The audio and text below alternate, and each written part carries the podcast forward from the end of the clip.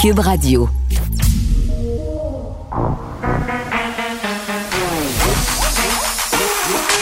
Elle a une opinion sur tous les sujets. Pour elle, toutes les questions peuvent être posées. Geneviève Peterson. Cube, Radio. Salut tout le monde, j'espère que vous allez bien. 11 décembre, il reste donc quatre jours avant que nos ados reviennent à la maison avec leurs cahiers, avec toutes leurs petites affaires, histoire de se faire faire l'enseignement en ligne. Euh, des rumeurs euh, avaient lieu quand même, des rumeurs persistantes selon lesquelles le gouvernement euh, s'apprêterait à fermer les écoles ce vendredi. On ira d'ailleurs très bientôt au point de presse. C'est pas vrai.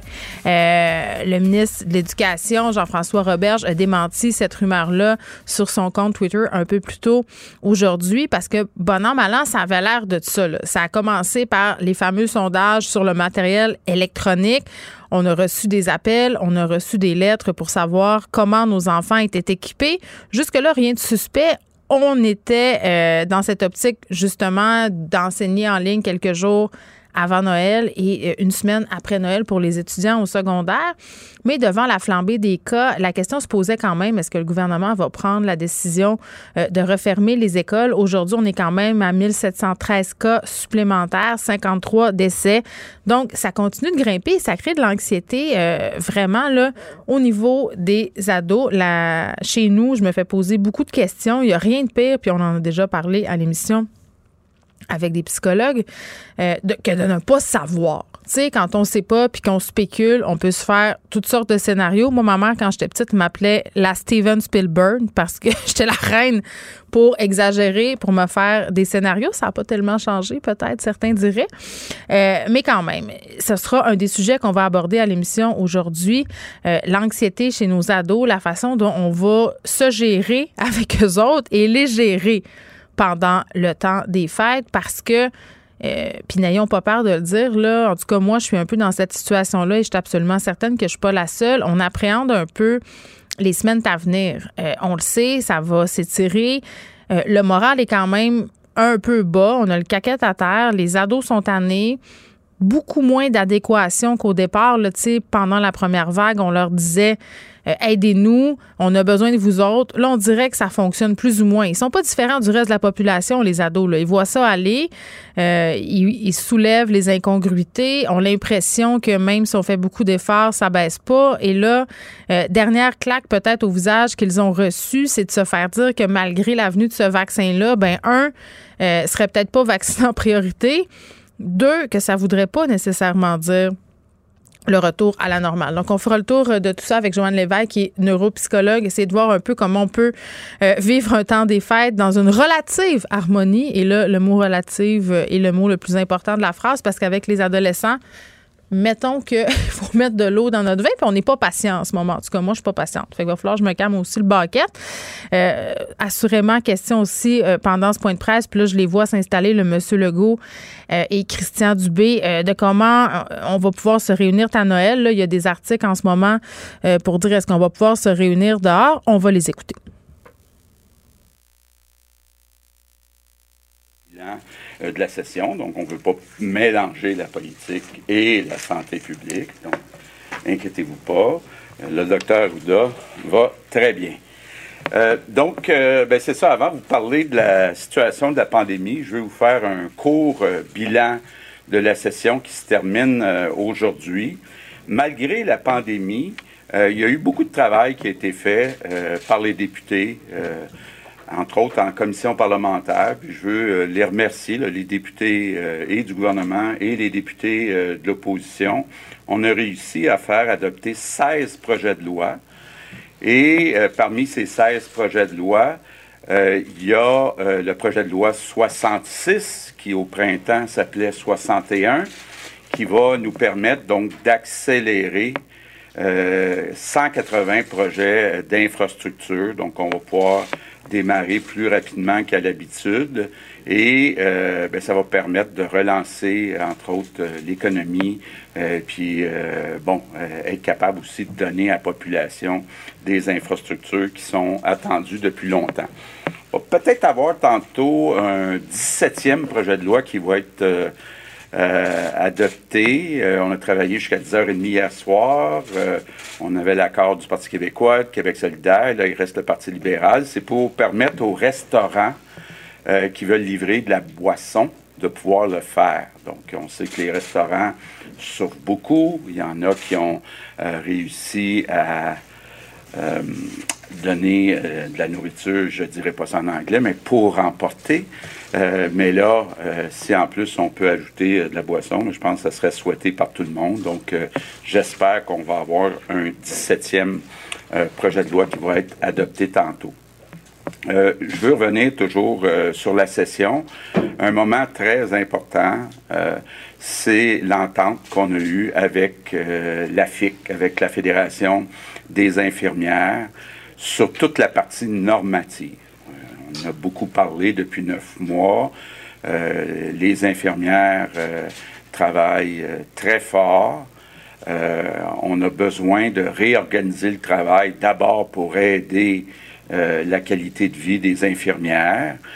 Donc, il y a eu toutes sortes d'ajustements qui ont été faits, entre autres pour qu'il y ait des incitatifs pour que les infirmières qui sont à temps partiel deviennent à temps plein pour finalement alléger la tâche de celles qui sont euh, déjà à temps plein. Donc ça, c'est une belle avancée d'abord pour les employés. Puis on est content parce que, comme je l'ai souvent dit, euh, ce sont nos héros de l'année. Donc, euh, on va pouvoir les aider avec ces nouvelles conditions de travail. Puis ça va aider aussi à donner des meilleurs soins à la population. Donc, c'est vraiment gagnant-gagnant. en économie, vous avez vu, on a été très proactif. On a été la province qui a le plus aidé ces entreprises quand on regarde les chiffres, entre autres les chiffres de chômage, ben, on voit que c'est le Québec qui est la province qui euh, relance le plus rapidement son économie. On est rendu euh, euh, que quand on regarde les emplois qu'on avait en février, on a retrouvé 97,5% des emplois qu'on avait en février. Donc, il en reste 2,5 Évidemment, hôtels, restaurants, compagnies aériennes, des endroits où c'est plus difficile. Puis on a lancé aussi notre programme pour une plus grande autonomie, euh, donc euh, de l'aide additionnelle pour les compagnies manufacturières pour pouvoir réduire nos importations puis fabriquer au Québec. Programme pour les serres, donc euh, donner des tarifs très avantageux aux producteurs de serres pour qu'on ait plus de fruits puis de légumes qui viennent du Québec. Puis j'en profite d'ailleurs pour lancer un message aux Québécois. Euh, achetons québécois. Donc, euh, quand vous êtes capable d'acheter des produits qui sont fabriqués au Québec, ben, vous aidez les travailleurs qui euh, sont dans ces secteurs-là. On a déposé aussi notre PEV, le plan pour une économie verte. donc, pour atteindre l'objectif d'ici 2030 de réduire les GES de 37,5 euh, un, gros morceau de ce plan-là, c'est l'électrification des transports. Donc, il va y avoir des suites en 2021, euh, plus de trains, tramways, plus d'autobus, de, camions électriques, plus d'aide aux entreprises qui euh, peuvent passer à l'électricité. Donc, un beau plan qui était quand même assez bien reçu, même par les groupes environnementalistes. en éducation, mais écoutez, la bataille puis la grande victoire, euh, c'est d'avoir réussi à garder nos écoles ouvertes. Pour moi, là, euh, c'était vraiment une priorité, je pense, pour le ministre euh, de l'Éducation aussi. Oui, il y a 1200 classes, peut-être l'équivalent d'un 3% des élèves où ils vont pas à l'école, mais il reste quand même 97% des enfants sont à l'école, puis ça, c'est tellement, tellement important. Oui, pour leur apprentissage, mais aussi pour euh, euh, la rencontre de leurs amis puis de leur vie euh, sociale de façon générale. je veux terminer ce bilan-là en remerciant les trois chefs de l'opposition. Euh, sincèrement, les Québécois s'attendaient à ce qu'on travaille ensemble. On a travaillé ensemble. On va continuer de le faire entre les deux sessions. Donc, euh, euh, comme je le disais ce matin, je vais avoir un appel à chaque semaine avec les trois chefs de l'opposition. un, pour les informer des derniers développements, puis deux, ben, comme je l'ai fait avant qu'on ait les périodes de questions pendant le printemps, euh, recevoir leurs recommandations, leurs propositions. Puis euh, je peux vous dire qu'au printemps, euh, il y a beaucoup de leurs propositions qui ont été utilisées, qui ont été mises en place. Je reviens sur la pandémie. Bon, on a une situation qui reste difficile. Ça a l'air que j'ai de la misère à dire ce mot-là. Difficile, c'est ça que mon épouse me dit. donc, difficile. Euh, mais je veux quand même dire aux Québécois, tous les efforts qu'on a faits, en particulier depuis le 1er octobre, euh, c'est des efforts qui ont donné quelque chose.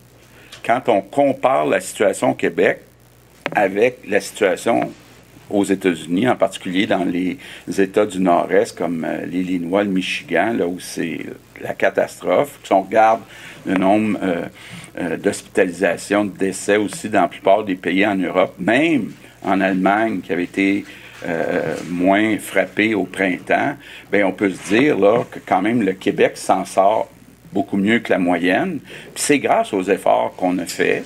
Oui, il y a des gens qui sont peut-être pas contents qu'on ait pris des décisions difficiles, difficiles encore, incluant dans euh, les restaurants, mais euh, euh, ben, ça nous a donné la situation qu'on a actuellement. Parlant des restaurants, vous avez vu, je pense qu'il y a un communiqué qui a été émis tantôt, puis il y a un point de presse qui va avoir lieu cet après-midi pour les Laurentides. Bon, c'est Laurentides, beaucoup de touristes, Saint-Adèle, Saint-Sauveur, Tremblant, et on a vu dans les derniers jours une augmentation euh, importante du nombre de cas. Puis on a vu aussi les hôpitaux du coin, entre autres euh, Saint-Jérôme, Sainte-Agathe, euh, qui se retrouvent surchargés. Donc, on a annoncé tantôt que deux MRC, MRC des Pays d'en haut puis MRC des Laurentides, vont passer en zone rouge. Je comprends que c'est dur. Bon, euh, mais euh, il faut comprendre là, euh, que les prochaines semaines vont être critiques. Parce qu'à chaque année, c'est toujours difficile au mois de janvier. Fait qu'imaginez-vous cette année, avec la pandémie en plus, on ne peut pas prendre de chance. il faut arriver en janvier avec le moins de cas, le moins d'hospitalisation possible. Puis là, ben, il y a une belle opportunité. Une belle opportunité qui est un peu naturelle. Euh, pendant le temps des fêtes, les écoles sont fermées, la construction est fermée pour euh, deux semaines. Il y a beaucoup d'entreprises qui donnent une semaine, dix jours euh, de vacances à leurs employés. Donc, c'est une belle occasion pour casser la vague, mais il ne faut pas que les gens qui sont en vacances commencent à se rassembler, parce qu'à ce moment-là, euh, tout ce potentiel-là va être euh, annulé. Donc, comme euh, je l'ai dit un peu plus tôt, je pense cette semaine, on a demandé aux policiers d'être plus présents, de donner des contraventions. Puis là, ben, il y a peut-être un, un, point en particulier que j'aimerais qu'on passe comme message. On me dit que malheureusement, il y a encore beaucoup de parties de bureaux donc, je comprends, c'est le fun, on s'en va en vacances, euh, euh, on aurait le goût de prendre un verre ensemble, tous les employés des entreprises. C'est pas le temps cette année de faire des parties de bureau. Bon. L'autre question que plusieurs euh, se posent, puis qu'on se pose depuis quelques semaines, est-ce qu'on va ajouter des restrictions? Je veux vous dire qu'en début de semaine prochaine, on va prendre une décision pour euh, savoir est-ce qu'on ajoute aux restrictions euh, actuelles. Je termine en vous disant, c'est une belle image que, Christian utilise souvent, le marathon. Dans un marathon, ce qui est le plus difficile, ce sont les derniers kilomètres. Donc, euh, on est dans les derniers kilomètres. Donc, ça vaut la peine de continuer de faire des efforts pour qu'on se retrouve le maximum possible de personnes à la ligne d'arrivée. Et euh, on voit la lumière au bout du tunnel. D'ailleurs, lundi, on va commencer à vacciner les premières personnes euh, au Québec. Donc, c'est quand même une étape très importante. Euh, évidemment, tout le monde ne pourra pas être vacciné dans les prochains jours, les prochaines semaines. Donc, il faut être patient, il faut être prudent. Et je pense que ça vaut la peine de faire des efforts. Sinon, ben, je, je, sais que pour certains, certaines d'entre vous, euh, certains, certaines, euh, certains des journalistes, que c'est peut-être la dernière fois que je vous vois cette année. Donc, je veux en profiter pour euh, vous remercier pour le travail que vous avez fait. c'était prenant pour nous autres, mais c'était prenant pour Marco puis pour tous les journalistes. Je sais qu'il y a eu des moments qui ont été plus difficiles parce que euh, euh, les euh, Québécois entendaient vos questions, ce qui était nouveau. il y en a qui trouvaient que vous étiez dur avec moi. Moi, je veux vous dire que je trouve pas que vous êtes dur avec moi. Faut dire que je suis habitué. Mais je veux sincèrement vous dire merci parce que quand au mois de mars, pas au mois de mars, au mois de mai, je pense, on a eu un sondage ou un une étude qui a été faite à partir des téléphones pour voir dans les 60 États et provinces euh, quel État ou province euh, respecte le plus les consignes, puis c'était au Québec. Puis ça, ben, vous pouvez prendre une bonne partie euh, du mérite. C'est grâce à vous autres si les Québécois ont respecté les consignes et donc on a minimisé les impacts négatifs. Good afternoon, everyone. Ah, moi j'aime ça quand mon papa Legault est fier de moi. Non, je blague. Euh, quand même, euh, qui prennent le temps de remercier comme ça les médias euh, qui font quand même un travail assez intense depuis le début de la pandémie. Je trouve que c'est une belle attention. je souligne au passage la petite flèche décochée au docteur Arruda en début de point de presse. Premier ministre qui prend le temps de dire qu'il ne veut pas mélanger la politique et la santé publique et que c'est pour cette raison-là que docteur Arruda est pas là. Je dis petite flèche, là, c'est peut-être plus pour dire que M. Legault semble dire à la population que c'est lui le boss Hein? Avec Christian Dubé, c'est eux qui ont le, le, mot final pour les décisions absolument qui se prennent. Peut-être qu'ils faisaient référence justement au restaurant parce que le gouvernement s'est quand même fait critiquer vertement après cette sortie du docteur Arruda qui a dit euh, que lui n'avait pas recommandé de fermer euh, les salles à manger, les restaurants. Ça a déclenché tout un tollé. On a fait un bilan, évidemment, euh, avant de parler de la COVID-19 parce que c'est la fermeture de la session parlementaire. ce qui a attiré mon attention dans ce bilan-là, c'est évidemment l'entente avec la FIC. Ça fait longtemps qu'on l'attendait, celle-là, des infirmières, infirmiers qui demandaient des nouvelles conditions de travail pour ultimement offrir des meilleurs soins à la population. 97,5% des emplois retrouvés aussi au Québec. On nous souligne l'importance, encore une fois, on le martèle, d'acheter québécois et on aura l'occasion d'en reparler un peu plus tard dans l'émission. Le gouvernement qui tente de faire adopter un projet de loi qui permettrait aux restaurants qui veulent livrer de l'alcool de pouvoir le faire ou euh, de pouvoir vendre aussi de l'alcool euh, aux commandes euh, pour emporter. C'est-à-dire, tu vas au restaurant chercher ta commande et tu peux acheter en même temps de l'alcool. Retour sur la COVID maintenant. J'ai été assez surprise que le premier ministre prenne le temps de dire aux gens que c'était pas le temps de faire des parties de bureau. Vraiment, là, il y a des gens, même pire que ça, il y a des employeurs qui permettent à leurs employés de faire des parties de bureau en ce moment. Puis je comprends l'idée là, de se dire, ben, de toute façon, on est dans la même bulle au travail. Donc, si ça fait, hein, si on boit une petite bière ou un petit lait de poule le vendredi soir avant de s'en aller en congé de Noël, ben on peut pas. On peut pas faire ça parce que ce sont les prochaines semaines qui vont être les plus critiques. D'ailleurs, euh, dans les Laurentides, la MRC des Pays d'en haut et euh, la MRC des Laurentides passent au rouge. On va donc fermer les restos. Euh, à Tremblant, à Saint-Sauveur aussi, là, c'était un problème. Ça se jasait sur les médias sociaux. Olivier Primo va nous en parler d'ailleurs un peu plus tard. C'est son coin à lui.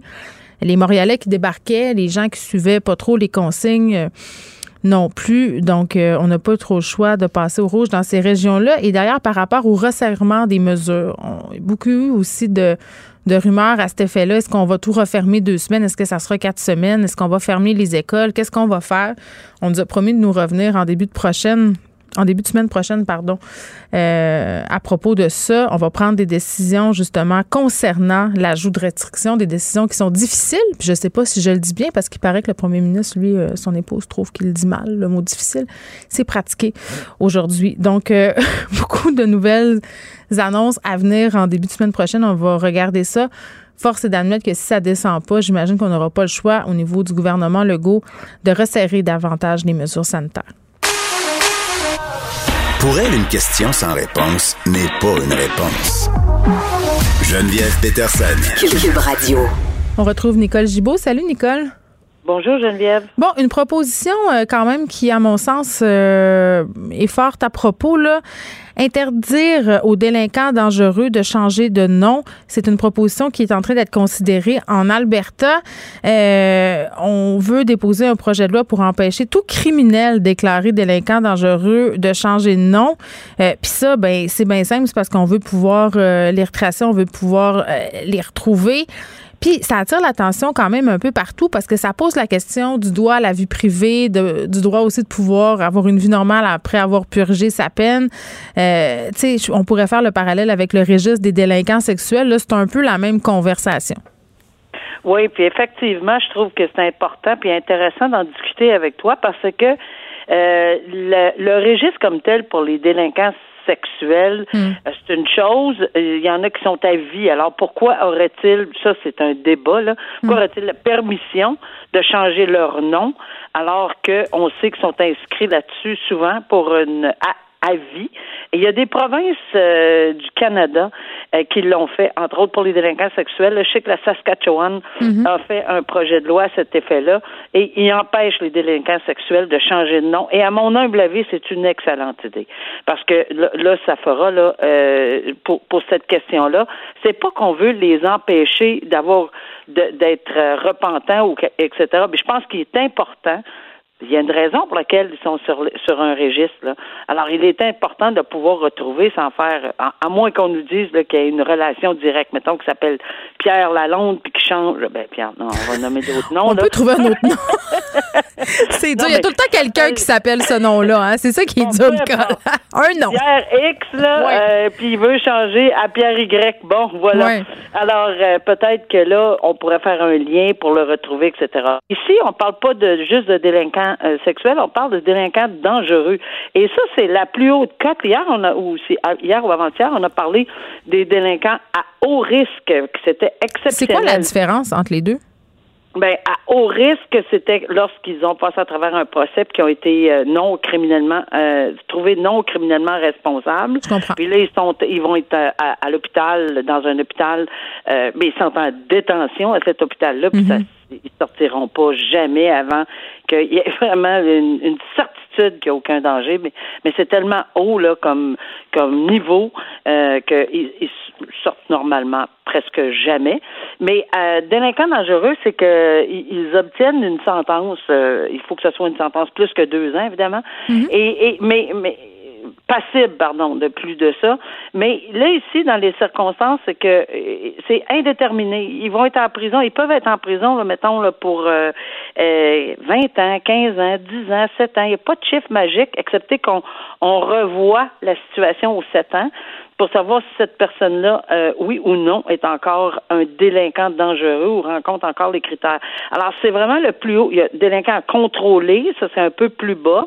Ça veut dire qu'on peut les contrôler une dizaine d'années par la suite après mm. leur... Euh, parce que la probation, Geneviève, quand on met quelqu'un en probation après un crime, le maximum, c'est trois ans, mais il faut que ce soit pour des peines en deçà de deux ans. Tout ce qui est pénitencier, ben, c'est-à-dire deux euh, et et plus, là. Tout ce qui est pénitencier, deux, deux ans et un jour, euh, et, deux, et deux ans et demi, trois ans, quatre ans, on peut pas les mettre en, probation pendant une période de trois ans, mais quand ils sont délinquants à contrôler, oui, c'est dix ans euh, qu'on peut les contrôler. Donc, euh, c'est une, à mon avis, surtout pour les délinquants dangereux, parce qu'ils ont passé plusieurs étapes, ils ont fait beaucoup d'enquêtes, il y a eu des experts qui se sont penchés, penchés. Ils ont eu l'étiquette de délinquants dangereux, pas plus forte raison, dans ce, ce cas-là, peut-être même plus que pour les délinquants sexuels, parce qu'il y a quand même un registre au moins pour les délinquants sexuels, mais pour les délinquants dangereux, euh, à mon avis, c'est une, ce serait une option. Au Québec, on n'a pas tout à fait les mêmes, c'est pas tout à fait la même chose. Je sais qu'il y a un dossier qui, qui a été très médiatisé, celui de Robert Perron, qui a essayé de changer de, de, de, de nom régulièrement, là, souvent qui a été déclaré euh, délinquant sexuel Et euh, ben, les règles, c'est bon, tu fais ta demande, le ministre de une requête, euh, c'est analysé. Euh, euh, si tu as des motifs sérieux, peut-être que là, on, on, on, va interdire. Mais à date, mm. j'ai pas, moi, j'ai pas vu dans les médias à date si ça avait été accepté ou non. Mais Rabat Perron a vraiment beaucoup essayé. Puis il y a plusieurs dossiers euh, en matière de d'infractions sexuelles. Plusieurs, plusieurs. Là. Oui, puis ce qui est souvent euh, demandé dans ce type de dossier-là, c'est que les médias puissent pas parler de, du nouveau nom donc c'est un peu euh, c'est un peu l'idée ici, c'est de se prémunir d'une certaine d'un certain anonymat. Oui, puis on va aller plus loin dans le cas, puis bien spécifique, puis je l'avais vraiment regardé ce dossier-là. Euh, le monsieur Perron, quand il avait demandé de changer de mm-hmm. nom, il avait également demandé qu'on ne publie pas, parce qu'il y a une publication obligatoire d'une quinzaine de jours quand tu veux changer de nom. C'est la loi qui le dit. Il faut qu'on publie pour que les gens soient avisés. Euh, c'est bien normal. Les créanciers, des potentiels, etc. Bon, il y a tout un historique autour de ça. Mais lui avait dit, pouvez-vous taire ça, là, pas publier? On, J'aimerais mieux qu'on publie pas. Puis, tu sais, c'est parce que on y voyait là-dedans, évidemment, une raison. Là. Et euh, bon, tu sais, il faut vraiment qu'on je pense qu'on solidifie le tout, pas permettre euh, à quiconque euh, de, de, pouvoir changer de nom. Mais je sais qu'il y a des, des gens comme euh, qui sont extrêmement contre ce, cette modification de nom quand on a été déclaré délinquant hmm. dangereux, à contrôler, sexuel. Je pense qu'il y a une raison en arrière de tout ça. Bon, une histoire triste maintenant. Nicole, un huissier a perdu son entreprise, a fait faillite. Et la femme de cet homme-là a eu des problèmes de santé mentale, a vécu des épisodes de psychose. Et pourquoi? À cause d'une employée euh, fraudeuse, en fait. L'employée en question, son nom, Louise Prou, était dans cette entreprise-là depuis quelques années à l'administration et elle a dérobé de l'argent, modifié des bordereaux de paiement, falsifié des chèques.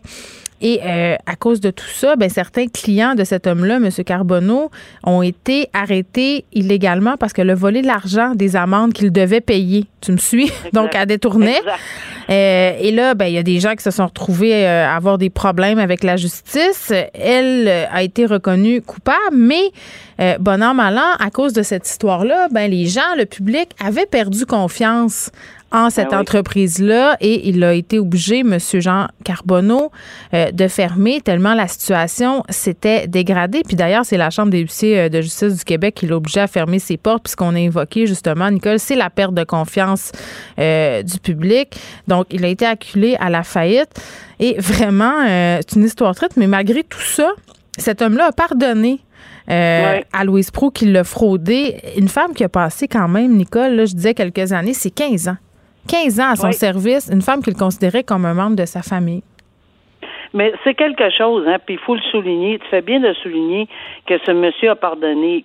Ça lui appartient évidemment, puis c'est un geste qui, euh, qui, qui mérite quand même d'être souligné parce que euh, oui, c'est vrai qu'elle avait passé 15 ans dans son dans son commerce, mais euh, l'équation, c'est qu'il qui, a tout perdu. Là.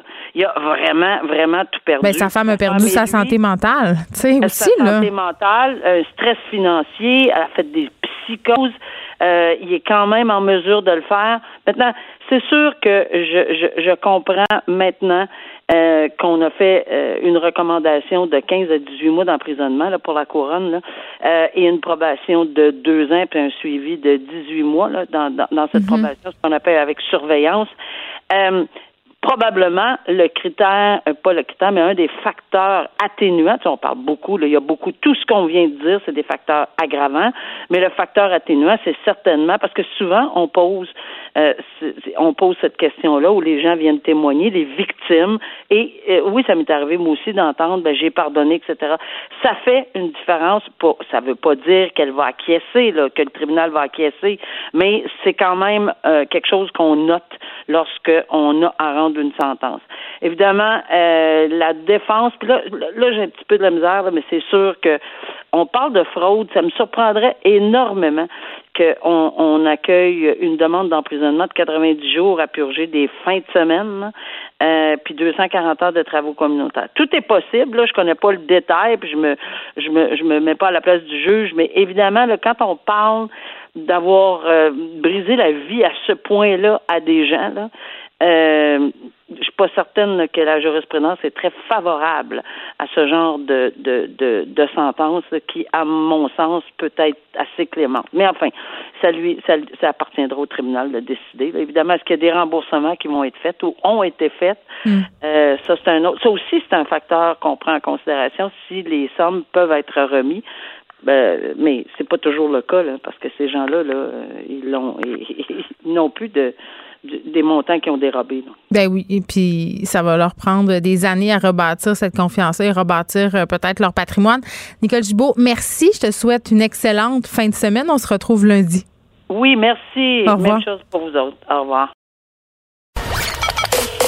Joignez-vous à la discussion. Appelez ou textez le 187 Cube Radio 1877 827 2346. Hello.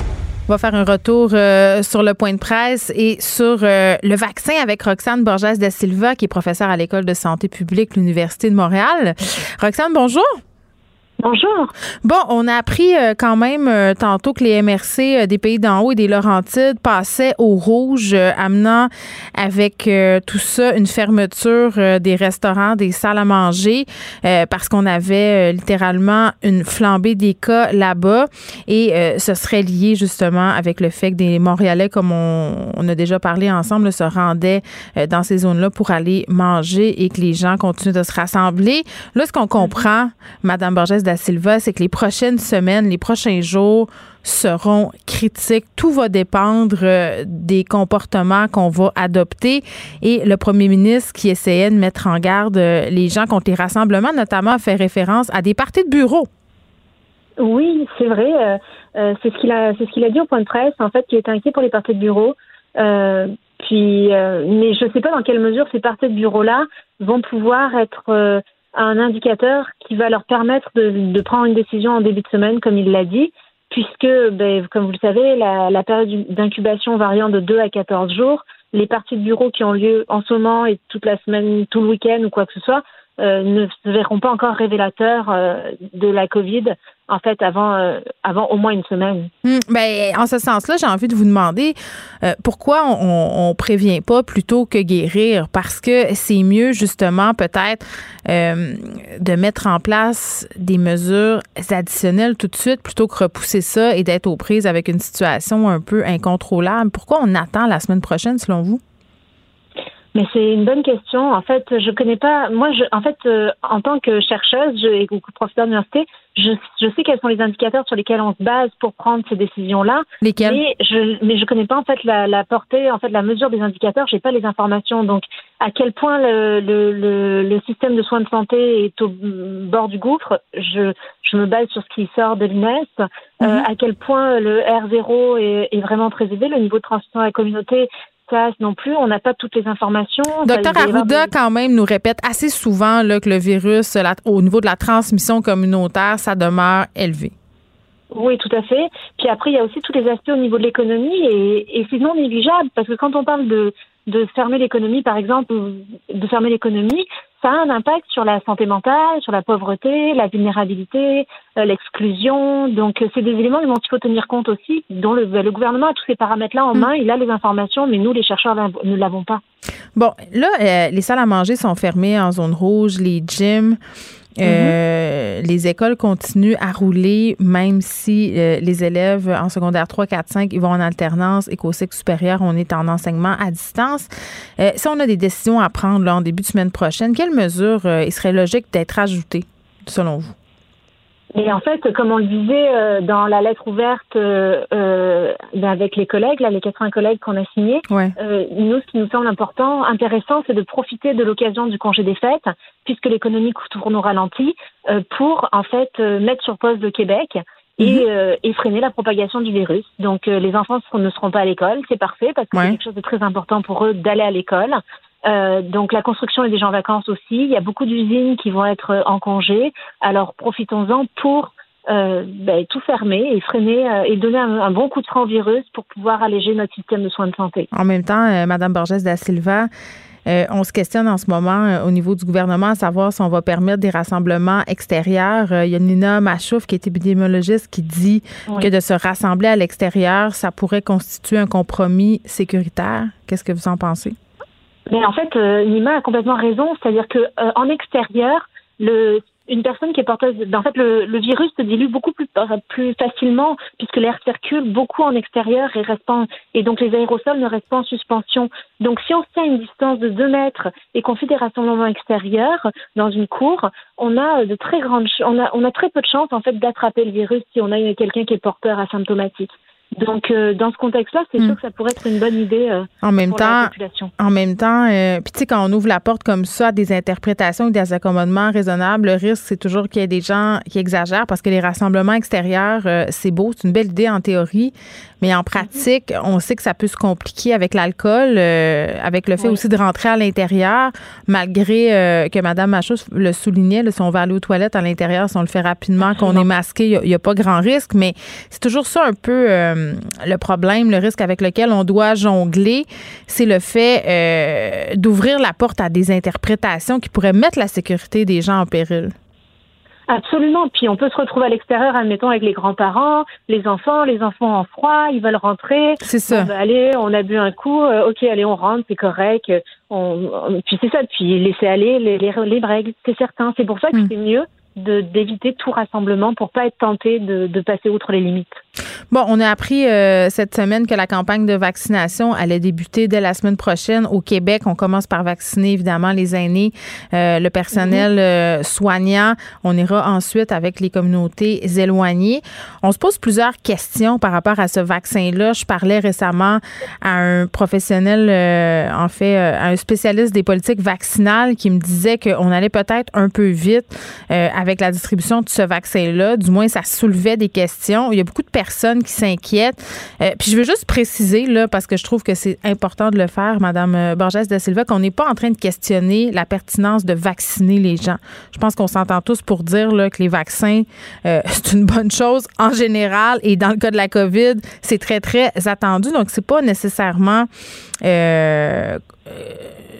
qu'il y a des gens qui sont anti-vaccins, euh, quand ces gens-là remettent en question justement la façon dont c'est en train d'arriver, la façon dont on est en train de procéder, euh, la mhm. vitesse avec laquelle euh, ce vaccin-là a été approuvé, c'est normal que ça soulève des questions, non? Oui, absolument. Alors, la première chose qu'il faut savoir, c'est que le vaccin en santé publique est, la, est une des mesures les plus, la plus, qui a été démontrée la plus efficace. Euh, dans toute l'histoire de la santé publique et l'histoire en fait des nations et de, et de la planète. Donc ça nous a permis d'éradiquer de nombreuses maladies. Euh, Aujourd'hui, dans le contexte de la Covid, euh, le, le, vaccin a été produit de manière très rapide pour répondre à ce besoin très urgent, ce qui est une très bonne chose euh, pour, euh, ben, ça, pour pouvoir permettre de, de, relaxer un peu toutes ces mesures sanitaires. Mais, et donc ce vaccin a été produit dans des conditions rapides mais satisfaisantes est sécuritaire et on a été capable de démontrer que le vaccin est sécuritaire avec les essais cliniques qui ont été faits. Par contre, ce qu'on ne sait pas encore, c'est la portée de son efficacité. Alors, est-ce que le vaccin est efficace? Euh, C'est difficile à savoir. Euh, dans quelle mesure, en fait, le vaccin euh, permet, par exemple, de, de réduire les symptômes? Dans quelle mesure le vaccin permet de réduire la contamination? Dans mm. quelle mesure, vous voyez, ces éléments-là font qu'on Oui, mais en même temps, euh, et pardonnez-moi, Madame Borges de Silva, euh, je comprends qu'on a testé en laboratoire les possibles effets négatifs euh, du vaccin, mais je disais José Blanchette ce matin dans le Devoir, qui a interrogé trois experts, et un d'entre eux disait, ce qu'on sait, là, évidemment, c'est qu'en phase 3, il y a un minimum d'effets négatifs, comme vous le soulignez, mais on ne sait pas ce que ça va donner sur 3 milliards de personnes. On ne le sait pas encore. Mais vous savez, avec la loi des grands nombres, on est capable quand même de savoir que si ça marche sur 30 000, on a des intervalles de confiance qui font que si ça marche sur 30 000 personnes, il y a de très grandes chances que ça se reproduise en fait de manière identique sur les 6 hmm. milliards de personnes. Mais tu sais, quand c'est nous, quand c'est nous qui avons la complication, quand c'est quelqu'un qui est proche de nous, c'est toujours ça, hein, c'est la loi des probabilités. Puis évidemment, euh, comme avec tous les vaccins, euh, on a plus d'avantages que d'inconvénients à vacciner euh, parce que les risques, justement, sont minimes. Mais c'est sûr que les risques de complications, c'est ce qui risque de miner davantage la confiance du public envers le vaccin.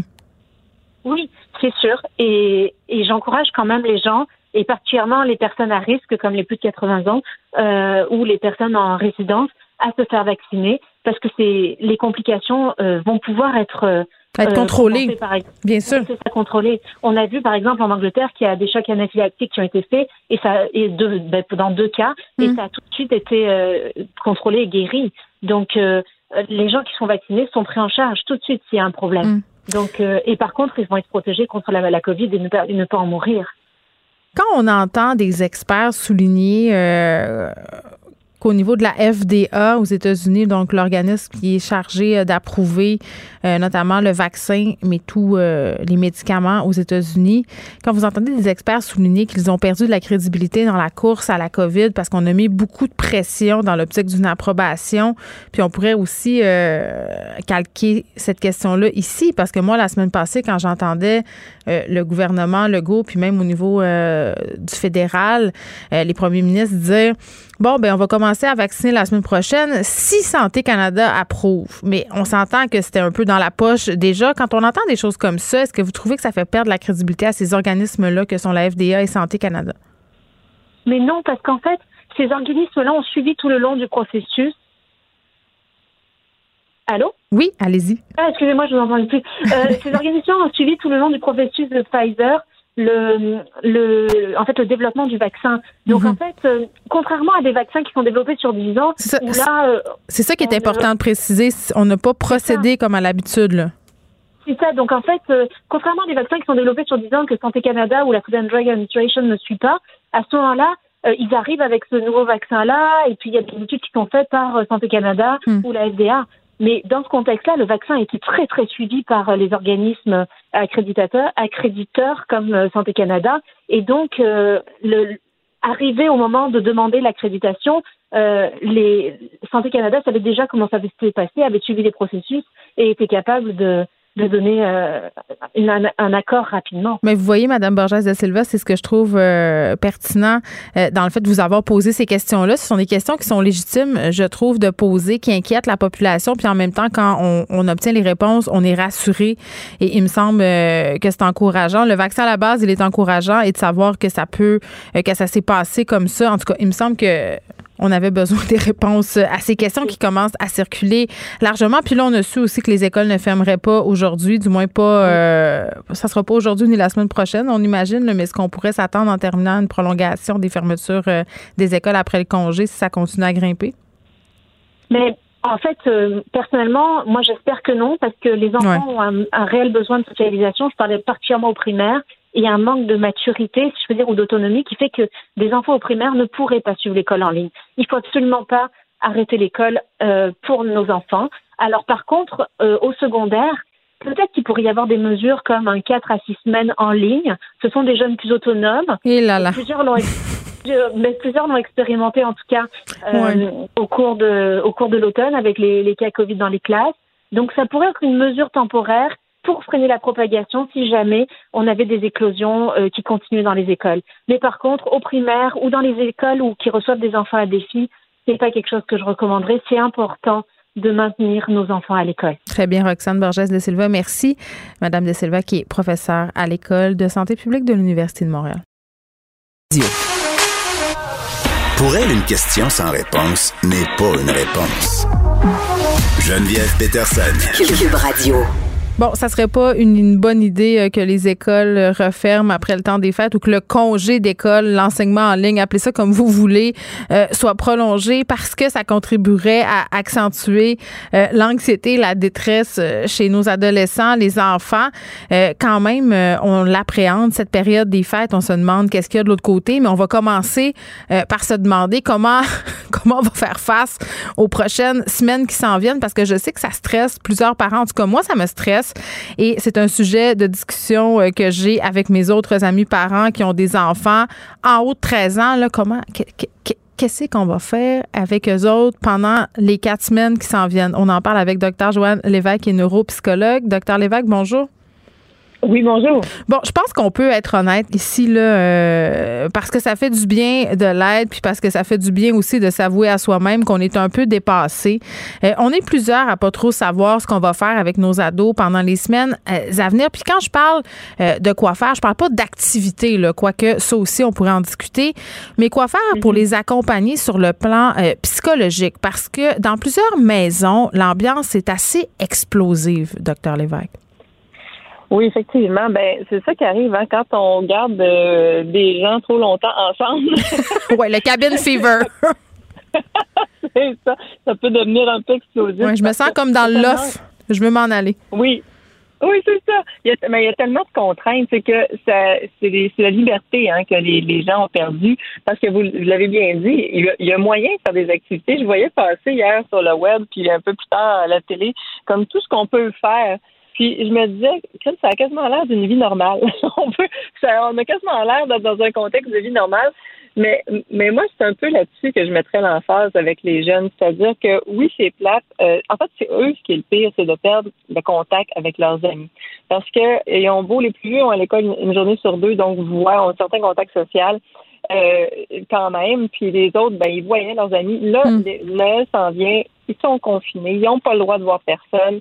Euh, c'est ça qui est dur. C'est l'isolement qui est dur. Puis moi, ce que j'entends tout le temps, c'est euh, dans, ma clientèle, dans les gens à qui je parle, ben, mm. c'est toujours ça qu'on me rapporte c'est d'être privé de ce contact social. Mais c'est tellement ça. puis ma fille qui va avoir 14 ans me le disait pas plus tard qu'hier. Euh, parce qu'on fait des trucs à la maison. Elle disait, maman, c'est pas ça. Là. Elle dit, rappelle-toi-en quand t'avais mon âge, là, ce que tu voulais, c'était sortir de la maison, être avec tes amis, aller dans des soirées. Là, on peut même pas se voir parce qu'il a commencé à faire froid. On va dehors, ça dure pas longtemps.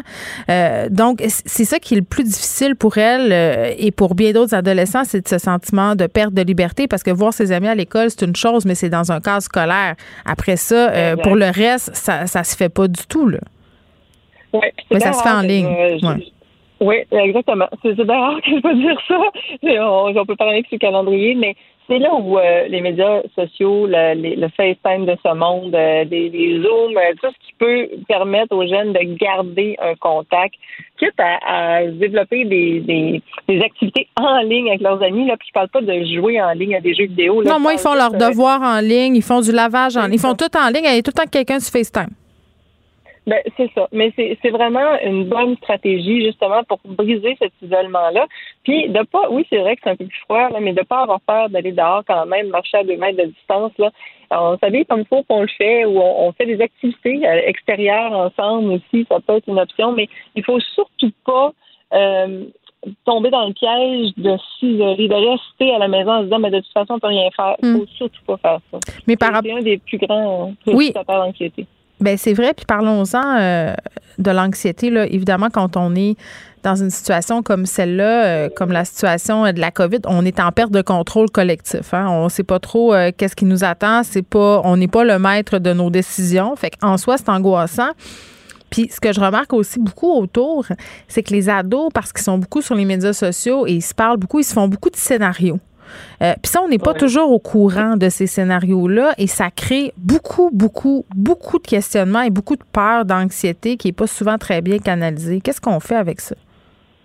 Bien, c'est vraiment important ce que vous dites parce que effectivement, les jeunes ont tendance à s'abreuver de nouvelles sur les médias sociaux, puis entre eux autres discuter de toutes sortes d'informations. Puis parfois, l'information est bonne, parfois, elle ne l'est pas. Euh, moi, je dirais qu'il y a beaucoup d'éducation, puis de prendre le pouls régulièrement de nos adolescents, de dire, ben, euh, où est-ce que tu penses qu'on en est rendu avec la COVID? Qu'est-ce que tu penses qui s'en vient? C'est quoi les mesures actuelles? Euh, puis c'est quoi tu penses qui va arriver? Juste pour savoir, les faire parler, en fait. Oui, ben, nous, on, pardon, nous, on fait des points de presse familiaux. une fois par semaine, on espèce de faire un espèce de récapitulatif de ce qu'on sait puis ce qu'on comprend. C'est une excellente idée. Parce que comme ça, vous avez raison, les jeunes, mais n'importe qui, en fait, qui est anxieux, il peut partir en vrille dans des pensées qui ont juste pas de bon sens, qui ont aucun fondement mm-hmm. dans la réalité ou très peu. Et puis là, ça fait boule de neige, puis ça devient un monstre, cette affaire-là. Alors que parfois, juste en discutant 10-15 minutes, ben, oh, voilà, ça remet toutes les pendules à l'air, ben, finalement, c'est pas si pire.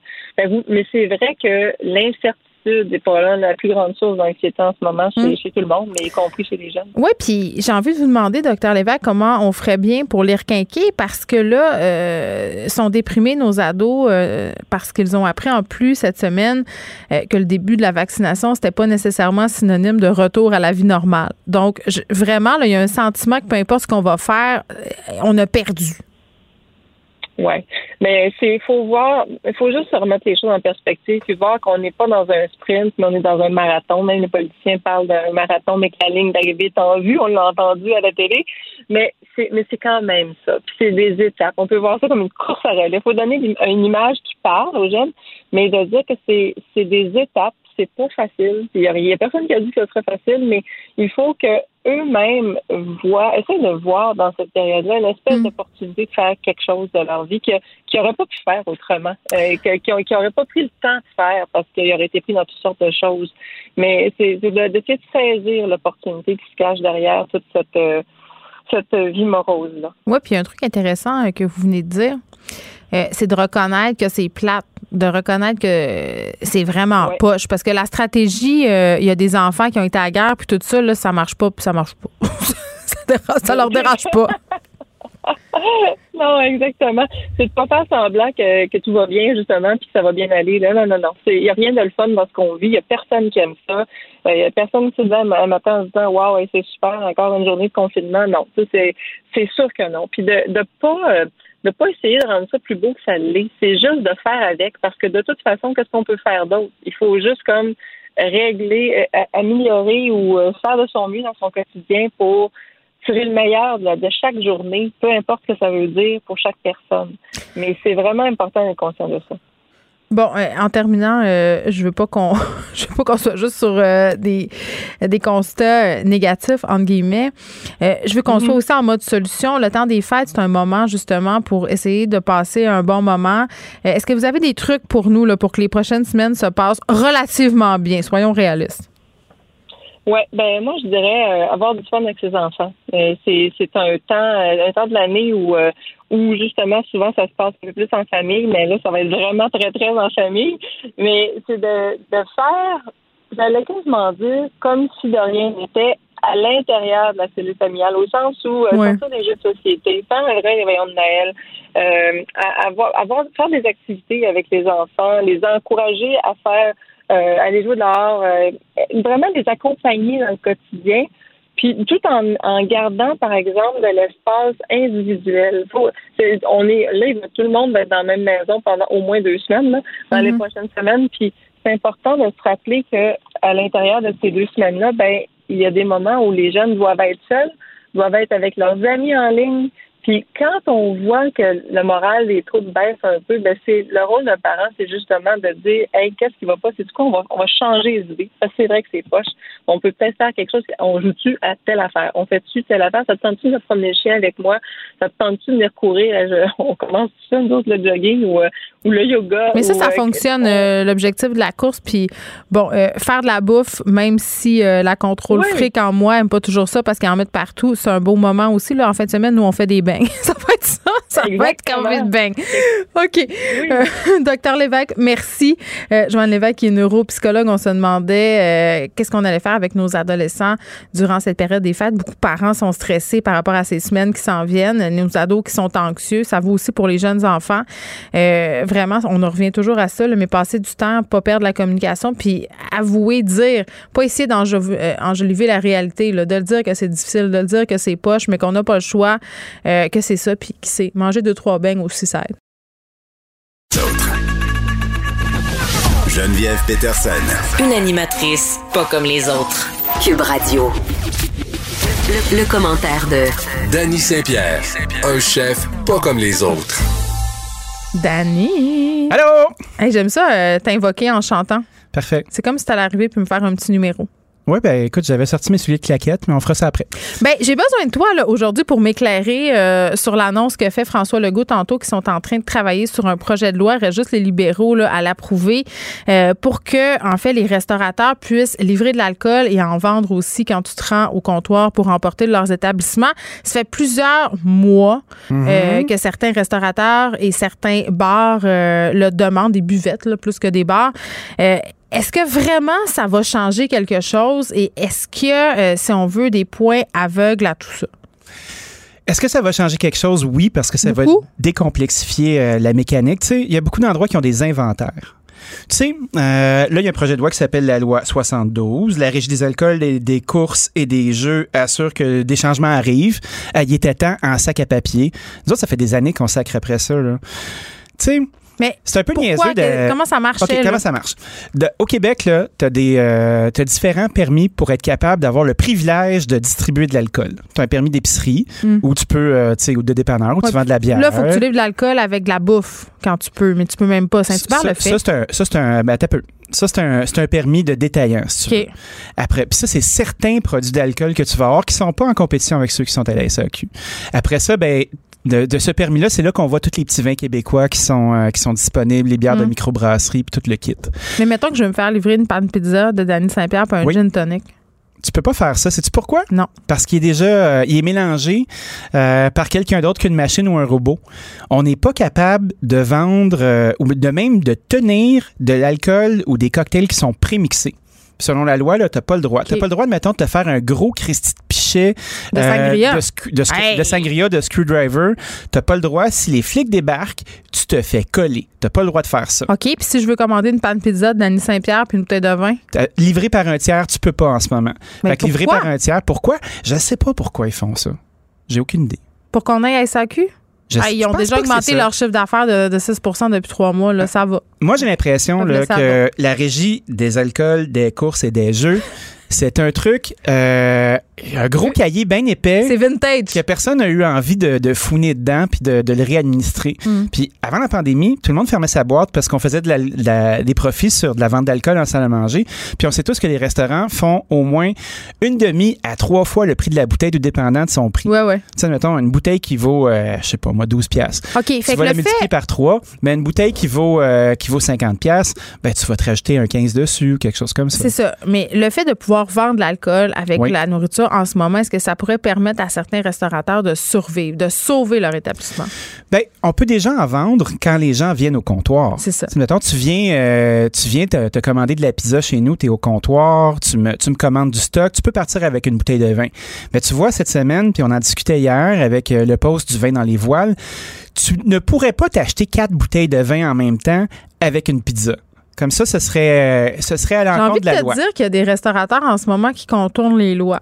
J'ai envie de te dire que depuis euh, la lettre ouverte de David Macmillan, notre héros, euh, avec le mot-clic ouvrez nos caves, puis pas écouter les caves, mais juste ouvrez nos caves, ben il y a eu un mouvement de désobéissance civile. Puis euh, allez voir sur Instagram, c'est vraiment chouette. Je pense qu'on devrait se faire une petite, un petit montage artistique avec ça. Là. Une bouteille contre des dollars, des mains qui shake. Il y a une quarantaine de restaurants qui ont commencé à le faire. Euh, on l'a nommé.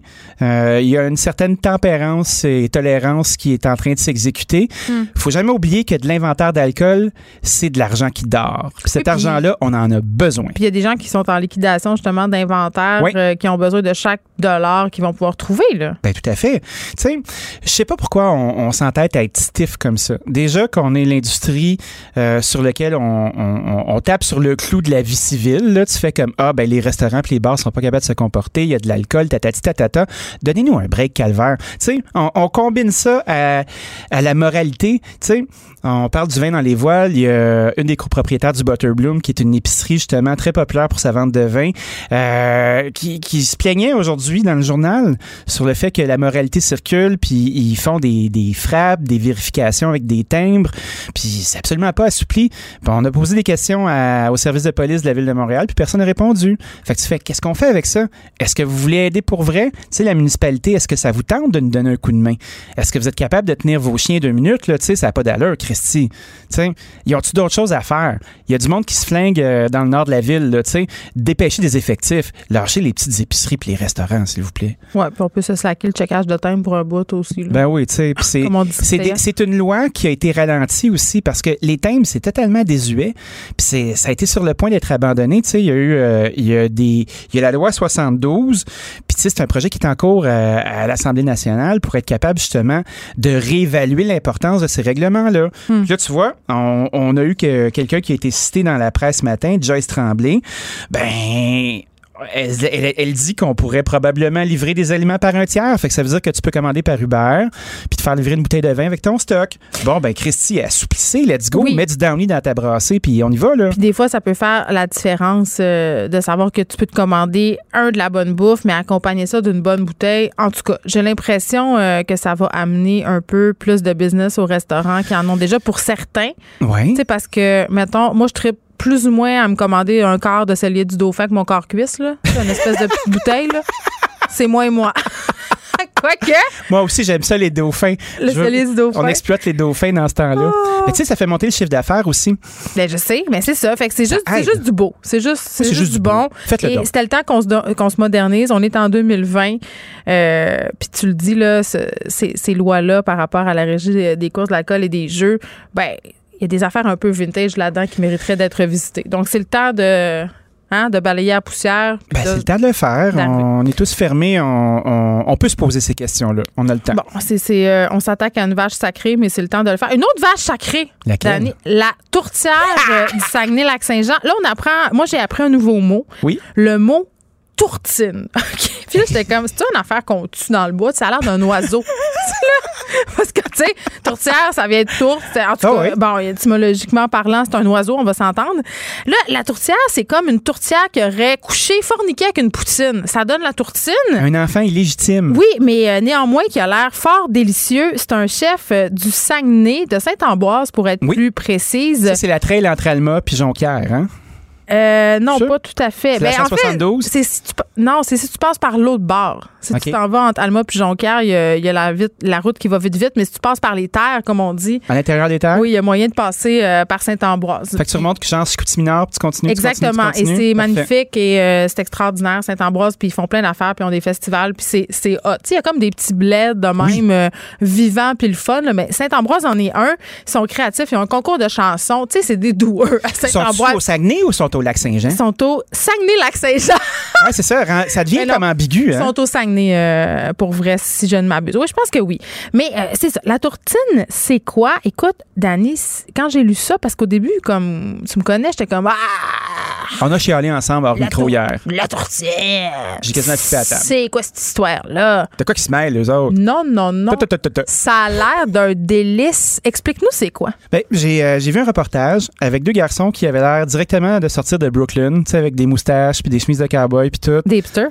Ah ouais, des hipsters, des hipsters du lac Saint-Jean. J'ai trouvé ça écœurant. Ben, les gars, c'est vraiment rendu là-bas, là, euh, maintenant que c'est ben, moins Je pense que c'est partout, là, tu sais, avec les internets, là, tout le monde a, le droit d'être actuel. C'est la mondialisation du hipsterisme. Tout à fait. Bravo! Mais les, les... moi, j'admire ça. C'est créatif, puis ça a l'air fucking bon. Pour ils ont un gros oui. fumoir, ils font du brisket. Tu sais, dans la tradition du barbecue américain, là, il y a une grande culture euh, de cuisson euh, de la poitrine. Tu sais, on connaît le brisket ici comme étant la viande avec laquelle on fait le smoke meat. Non, mais c'est pas que ça. Ben, comment ça que ça? Le smoke meat, c'est magnifique, mais le barbecue génial. texan, euh, c'est du sel, du poivre puis du feu. Ils prennent du bois d'érable pour fumer ça. C'est pas qu'est-ce qu'on peut espérer mieux que ça. Écoute, Du moi, j'ai les yeux feu. dans l'eau. tu me parles de C'est ça. touchant. J'ai le moton. C'était émotif. Bon, fait qu'il y a de ça là-dedans, du Il y a du pulled pork. des dés de patates. Tu sais, le pulled pork, c'est passé date depuis 1990, mais quand on le met d'une tourtine. Moi, Et je pense là que les gens qui, euh, qui snobent le pulled pork, là, ils boudent leur plaisir. Ah, moi, j'adore ça. J'adore tout, j'adore tout ce que les gens snob snob. Non, mais pourquoi les gens tout ça? Ils n'ont pas d'autre chose à faire? Ils ont rien d'autre à faire. Ils sont en train de se brosser les dents avec mais sont en sétan. train, euh, ils, ils pourraient se concentrer à en vouloir euh, enlever le titre émérite d'un prof de McGill. Mais je m'égare. Sauver le monde. Oui. Foie gras aussi là-dedans. Il y a du foie gras dans la sauce, il y a des patates qui sont tendées. Peut-être que ta mère pourrait leur dire de mettre de la sauce Esta, Non, je pense pas. Je pense pas là, dans cette affaire-là. Ça serait peut-être un peu hérétique. Il y a une demi-glace au foie gras. une demi-glace. On est loin de la sauce Esta. Mais Pour les gens qui connaissent pas la demi-glace, euh, c'est un bouillon brun de veau. Ah ben c'est des gens là qui euh, qui ont peut-être pas été exposés aux grandeurs de la cuisine française. ah, ces gens-là, ok, parfait. Puis après ça, ben, la demi-glace, elle est bien réduite. fait que ça, veut Mm. dire que tu la fais évaporer comme du sirop d'érable au printemps, là, tu sais, comme quand tu bois du réduit avec du gros gin dedans. Ah, moi, je Imagine que une c'est enveloppe de Nord. Knorr. Demi-glace. Demi-glace. C'est riche. Fait qu'ils font de la C'est sauce bon. au foie gras. Ils referment tout ça Attends, avec wow, la belle pâte. wow, wow, peu, oui. wow, wow. Combien de temps tu penses que ça cuit, cette affaire-là? Je sais pas, là, mais t'as as oublié un, un- Le fromage en grains? La fromagerie Boivin, toi, chose. C'est-tu ton préféré? Le- le- du tu peux pas me demander ça. Pourquoi? Tu peux pas me demander ça. C'est c'est tellement intime. C'est tellement intime. Puis ça pourrait déclencher quand même des passions, là. Ben, moi, je suis un Saint-Laurent. Moi, je peux te dire ça. Moi, quand j'ai accès, là, je suis un Saint-Laurent. OK, je vais dire quelque chose d'épouvantable. Vas-y. Parce que moi, j'ai une double identité, c'est-à-dire que mon cœur est partagé entre le Saguenay et le lac Saint-Jean. Pourquoi? Parce que j'ai grandi au Saguenay, mais ma mère est déménagée au Lac-Saint-Jean. Donc, quand j'habitais au Saguenay, quand j'étais jeune, euh, on ne jurait que par la fromagerie Boivin. Je sais, mais la gang de la baie, là. Puis d'ailleurs, ben oui, puis d'ailleurs, euh, je pourrais mourir pour un pot de fromage Boivin qui remplace le Cheese Whiz, là. Ben oui, le petit crémeux. Ça, c'est le Saint Graal. OK? Ah, ça, là, ça, c'est réglé. Il n'y a jamais tu peux en mettre pour colmater tes barres de fenêtre aussi, comme dit M. Caron.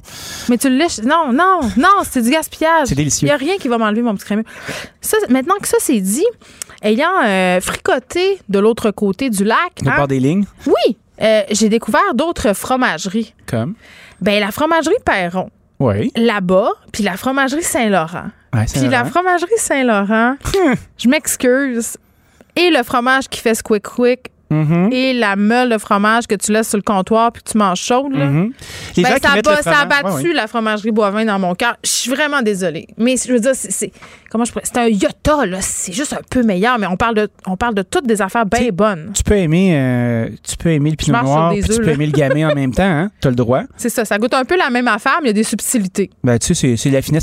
Moi, je préfère le grenache. Il y a quelqu'un, là, que j'aime beaucoup aussi euh, au Lac-Saint-Jean, là, là puis on, on, parle de la fromagerie Médard. Puis c'est drôle parce que j'ai été ah en faire. J'ai été en faire du fromage en grain chez Médard. La fromagerie Lehman aussi, mais c'est pas le fromage en grain. Ben oui, mais les Lehman. Le monsieur est extraordinaire. Ah, la madame aussi. Puis les enfants. Tout ça, mon Dieu, mais ça, on pourrait faire la route des fromages euh, du Saguenay, mais tout ça pour dire, Dani, que la tourtine, ça a l'air extraordinaire. Toi, je vais en faire une. Est-ce qu'ils vont venir à ton émission? Ben, je vais leur demander aux garçons, là, Fred est là-dessus. Euh, j'aimerais ça leur parler parce que je pense que c'est un des beaux euh, un des beaux scénarios hybrides qu'on a vu depuis longtemps. 60 pièces pour 6 personnes, c'est sold out. Martin Picard doit se revirer dans sa tombe même s'il est pas dans sa tombe, tu sais. Hein? Il doit être jaloux d'avoir pas pensé à ça. Il est dans son spa, puis il se dit Christy, j'aurais dû y penser. Il prend son bain dans le grotte canard, puis fait voyons non. C'est pour ça qu'il a une belle peau toute lisse. C'est ça. Pourquoi j'ai pas pensé à ça? Mais la tourtine Mais tu sais, il, a assez inventé d'affaires Martin Picard Je le sais. Allez voir ça euh, Baron du barbecue à Saint-Ambroise au Saguenay, Lac-Saint-Jean. Dani, je t'ai entendu tu te dis que tu allais en faire une. Oui, j'ai hâte d'y goûter, puis je suis certaine que les gars en régie, ils salivent derrière leur masque. Parfait. Fait qu'on est euh, pour la tourtine, c'était notre débat euh, de cette semaine. Je suis dans une quête, je vais le faire, ça me tente. Bravo aux garçons d'avoir pensé à ça, ça a l'air très chouette, j'ai le goût d'y aller. Les papilles gustatives me pissent dans la gueule. je gicle partout. Bon week-end. OK, bye. le commentaire de François Lambert, un dragon pas comme les autres. Salut François. Et Geneviève, je vous écoutais parler, puis j'ai lu cet article-là de la tourtine. Puis moi, je suis peut-être rabat-joie, là, mais ils en font 50 par semaine. c'est pas la folie. Tu sais, les journaux. C'est pas grave, ils vendent tout. Moi, je trouve ça extraordinaire. C'est le fun, c'est une belle ben, initiative. Oui, mais quand même, quand j'ai lu le texte des journaux, j'ai dit comment ça se fait, je connais pas la tourtine. Et j'en lis, il en faisait 50, là, ils en font 200. Ouais, euh, c'est pas la folie, là. Elle s'est pas, pas emparée du Québec. pour Saint-Ambroise, c'est la folie, OK? Bon. Puis moi, je trouvais ça le fun de le souligner. Puis le fun aussi de voir des gens qui font des affaires tripantes en cuisine.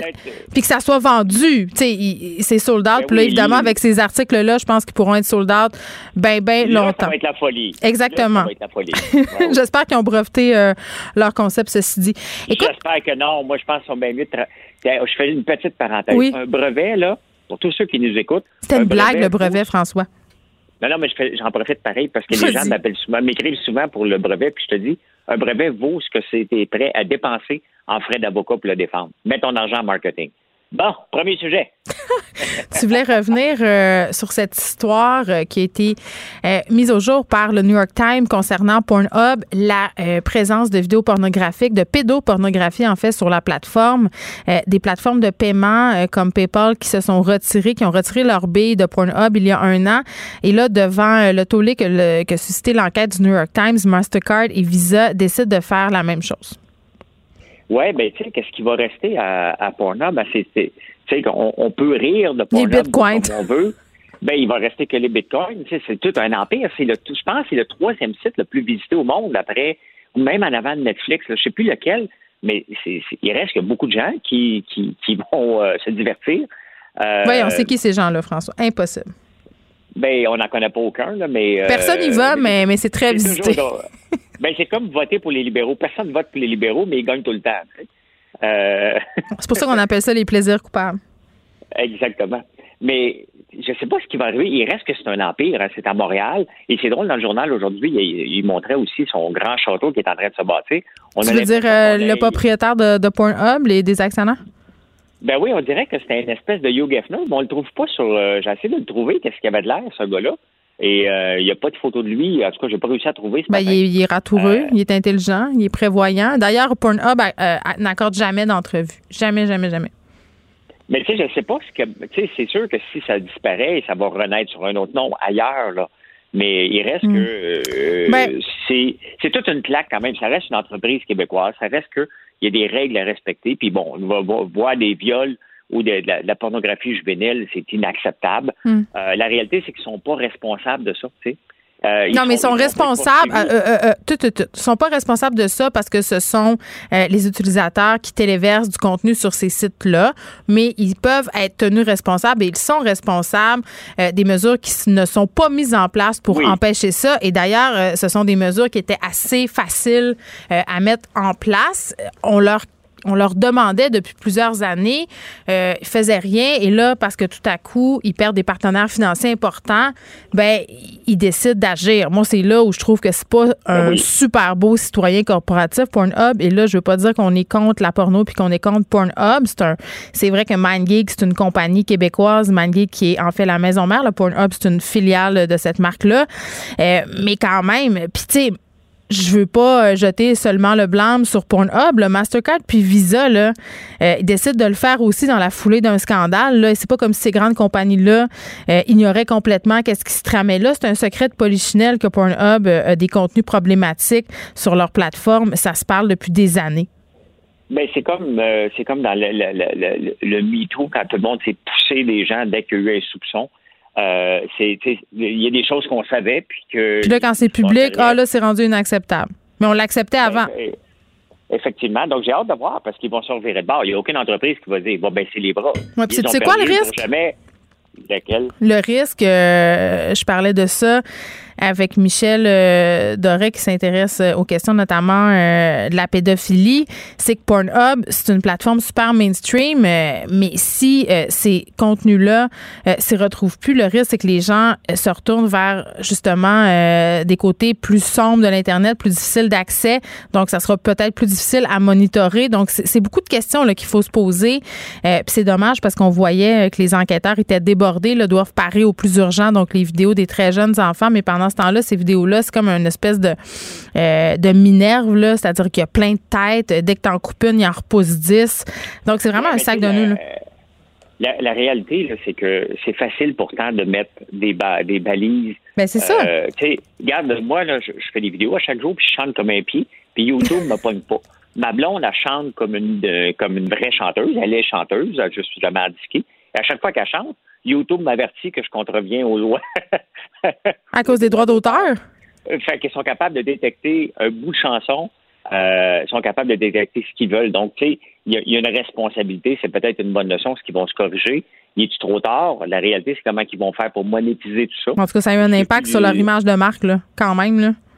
Ben définitivement. Puis euh, c'est Pornhub qui se présentait euh, comme l'espèce de site porno éthique là, qui euh, s'impliquait dans toutes sortes de causes, notamment aux États-Unis, qui avait même offert un accès premium gratuit aux passagers euh, prisonniers des bateaux de croisière. Je sais pas si tu t'en rappelles là, pendant la première vague de la pandémie. tu sais quand même ils sont ils sont assez actifs. Là. Ils font des affaires créatives pour faire parler d'eux et là ça vient vraiment d'entacher leur image de marque. Là ils mettent en place des mesures évidemment pour que ces contenus-là se retrouvent plus aussi facilement sur leur plateforme, mais est-ce trop peu, trop tard? Euh, c'est ce qu'on verra. On termine, François, avec une vidéo gênante. J'ai envie de dire encore quelque chose qui met le ministre Fitzgibbon dans la barre. Bien, combien de temps, puis là, ça commence à être un jeu dangereux pour François Legault, c'est combien de hmm. temps euh, il peut protéger Fitzgibbon? C'est qu'est-ce que j'ai lu? Je lisais un article dans le Huffington Post euh, où on disait, euh, c'était une députée qui critiquait le gouvernement Legault en disant qu'il y avait des ministres féminines qui avaient été destituées ou redirigées vers d'autres ministères pour beaucoup moins que ça. Ah, définitivement. François le, Fitzgibbon a un, une free pass euh, là-dedans depuis le début. Il se fout du commissaire à mm. l'éthique. Il suit pas les règles. Il ment sur les compagnies qu'il a. Et une de ces compagnies-là, ben, il était au CES pendant qu'elle faisait une présentation, à remercier le ministre qui est aussi investisseur là-dedans. On, on, ne veut pas ça. C'est ça qu'on ne veut pas parce que Ça, c'est arrivé dans le passé euh, avec tous les scandales qu'on a connus. C'est pour ça qu'on a mis un bureau. Il se fait en comprendre. La réalité, là, c'est que François Legault va être obligé de le jeter bientôt parce que euh, Bill Morneau, il avait fait moins que ça, là, presque, là, puis euh, Trudeau est obligé de le, de le, laisser tomber à un moment donné. Hmm. C'est que tu peux pas, tu peux pas protéger, puis euh, moi, je trouve que ça n'est pas un. Je pense, Mais pourquoi, tu penses, pourquoi tu penses que M. Legault euh, il tient tant à, son ministre Fitzgibbon qui lui accorde quand même une certaine clémence? Parce que c'est vrai qu'il y a d'autres ministres euh, qui ont été tassés pour moins que ça. C'est Isabelle Melançon qui le soulignait, pour parole libérale en matière de conditions féminines, disait que Pierre Fitzgibbon, qui est blâmé pour des manquements à l'éthique, s'en sort très, très bien. Ah, écoute, euh, une femme mise dans la peau de Pierre Fitzgibbon ne t'offre pas une semaine. Non, c'est babaye. Ah, c'est babaye tout de suite. Il faut, faut se dire les vraies affaires. Là. Pourquoi? Parce que c'est son grand chum? Parce qu'il est imposant. Euh, il contrôle en, levant le ton continuellement, en repoussant les gens. Regarde s'il écrit sur Twitter, il ridiculise les gens non-stop. Donc, quelque part, euh, il doit un peu contrôler François Legault par la même chose aussi. Là, euh, puis la réalité, c'est, même si je le trouve pas bon, il surveille vers où? C'est qui le prochain euh, ministre de l'économie potentiel? Euh, il n'y a pas grand-chose dans son équipe. Donc, toi, tu penses que c'est parce qu'il n'y a pas vraiment de plan B intéressant? Ben, j'essaie de regarder, puis je vois absolument rien qui peut être un ministre. La réalité, c'est que c'est facile d'être un ministre comme Fitzgibbon en ce moment. Tu ne fais que dépenser des millions en disant oui à toutes sortes de projets spectaculaires. mais en même temps, tu vas être, tu vas être imputable euh, de la crise économique dans laquelle tu plonges ta province. Je trouve, je pense pas d'accord avec toi pour dire que c'est nécessairement une position facile ben, c'est pas une position facile, mais la façon qu'il se comporte, c'est facile de se promener avec un chéquier puis donner de l'argent. Tu vas avoir le milieu des affaires de ton bar. Hmm. C'est bien évident, mais euh, c'est risqué. C'est risqué. il se tient, il se ben tient très, très proche euh, de la guillotine, le ministre Fitzgibbon. c'est ce que... moi, son temps est compté. Il reste pas des. On, peut compter en termes de mois. Une ou deux gaffes, puis François Legault va être obligé de le laisser, de laisser tomber, qui a arrêté Christian Dubé potentiel. Mais Christian Dubé, il est. Hmm. Ben, il fait une bonne job à la santé. Merci, François. Merci. Temps des fêtes. Vous écoutez Geneviève Peterson. Cube Radio. Cube Radio. Cube Radio. En direct à LCN. 14h30, c'est le moment d'aller retrouver notre collègue à Cube Radio. Salut Geneviève. Bonjour Julie. Alors, tu as écouté, tout comme nous, euh, le point de presse du premier ministre qui se voulait aussi un bilan de, de sa session. Il a D'ailleurs, dit là un petit peu plus tôt aujourd'hui que les derniers mois avaient été extrêmement euh, difficiles pour lui, son équipe, mais pour tous les Québécois aussi. La situation est loin de s'améliorer au Québec. Alors, on lui a posé la question est-ce qu'on doit mettre de l'avant davantage de mesures restrictives? Euh, Pour l'instant, il dit qu'il n'y a pas de décision qui est prise, mais elle sera prise la semaine prochaine. Oui, ben moi, je me demande euh, qu'est-ce qui va faire qu'on va prendre une décision la semaine prochaine? Qu'est-ce qui va tant changer, là? Parce que euh, tantôt, il faisait allusion, euh, puis ça m'a vraiment surprise, là, au party de bureau. Il y aurait des parties de bureau qui se tiendraient en ce moment. Euh, ce sera certainement pas à la lueur de cette information-là qu'on va prendre ces décisions, puisqu'on le sait, la période d'éclosion, c'est 10 à 14 jours, donc c'est pas ça. Euh, les cas, ils sont déjà très hauts en ce moment. Euh, on n'est visiblement pas en train de s'engager dans la bonne voie, euh, même si on a interdit les rassemblements. Là, force est d'admettre quand même qu'il y a des gens qui vont le faire.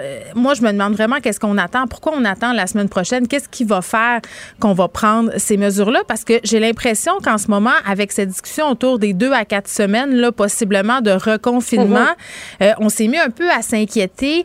La rumeur populaire s'est un peu emballée. Par ailleurs, Jean-François Robert, a dû un peu calmer le jeu un peu plus tôt aujourd'hui par rapport à une éventuelle fermeture des écoles. Moi, je voyais ça passer un peu partout euh, sur mon feed. Euh, ça se parlait. Est-ce qu'on va fermer les écoles aujourd'hui? La réponse, c'est non. Mais je reviens un peu à ce qu'on se dit depuis le début de cette pandémie-là.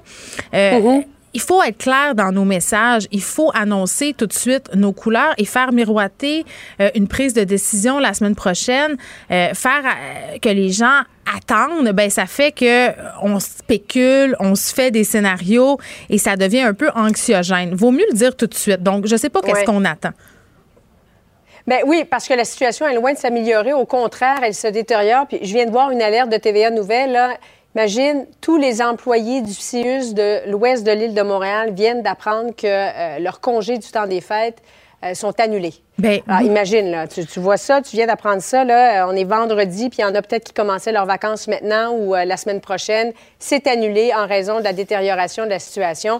Alors, l'heure est grave en ce moment. Là. Puis on le sait à quel point les travailleurs de la santé, ils sont épuisés.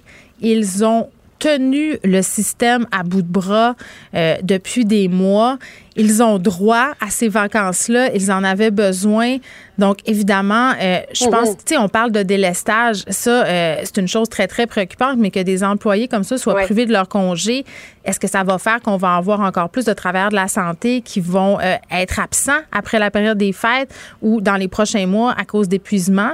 Tu sais, ça aussi, là, ça nous permet de nous poser des questions. Oui, il y en a, y en a peut-être malheureusement qui vont se mettre, euh, qui vont devoir euh, du moins prendre un congé de maladie.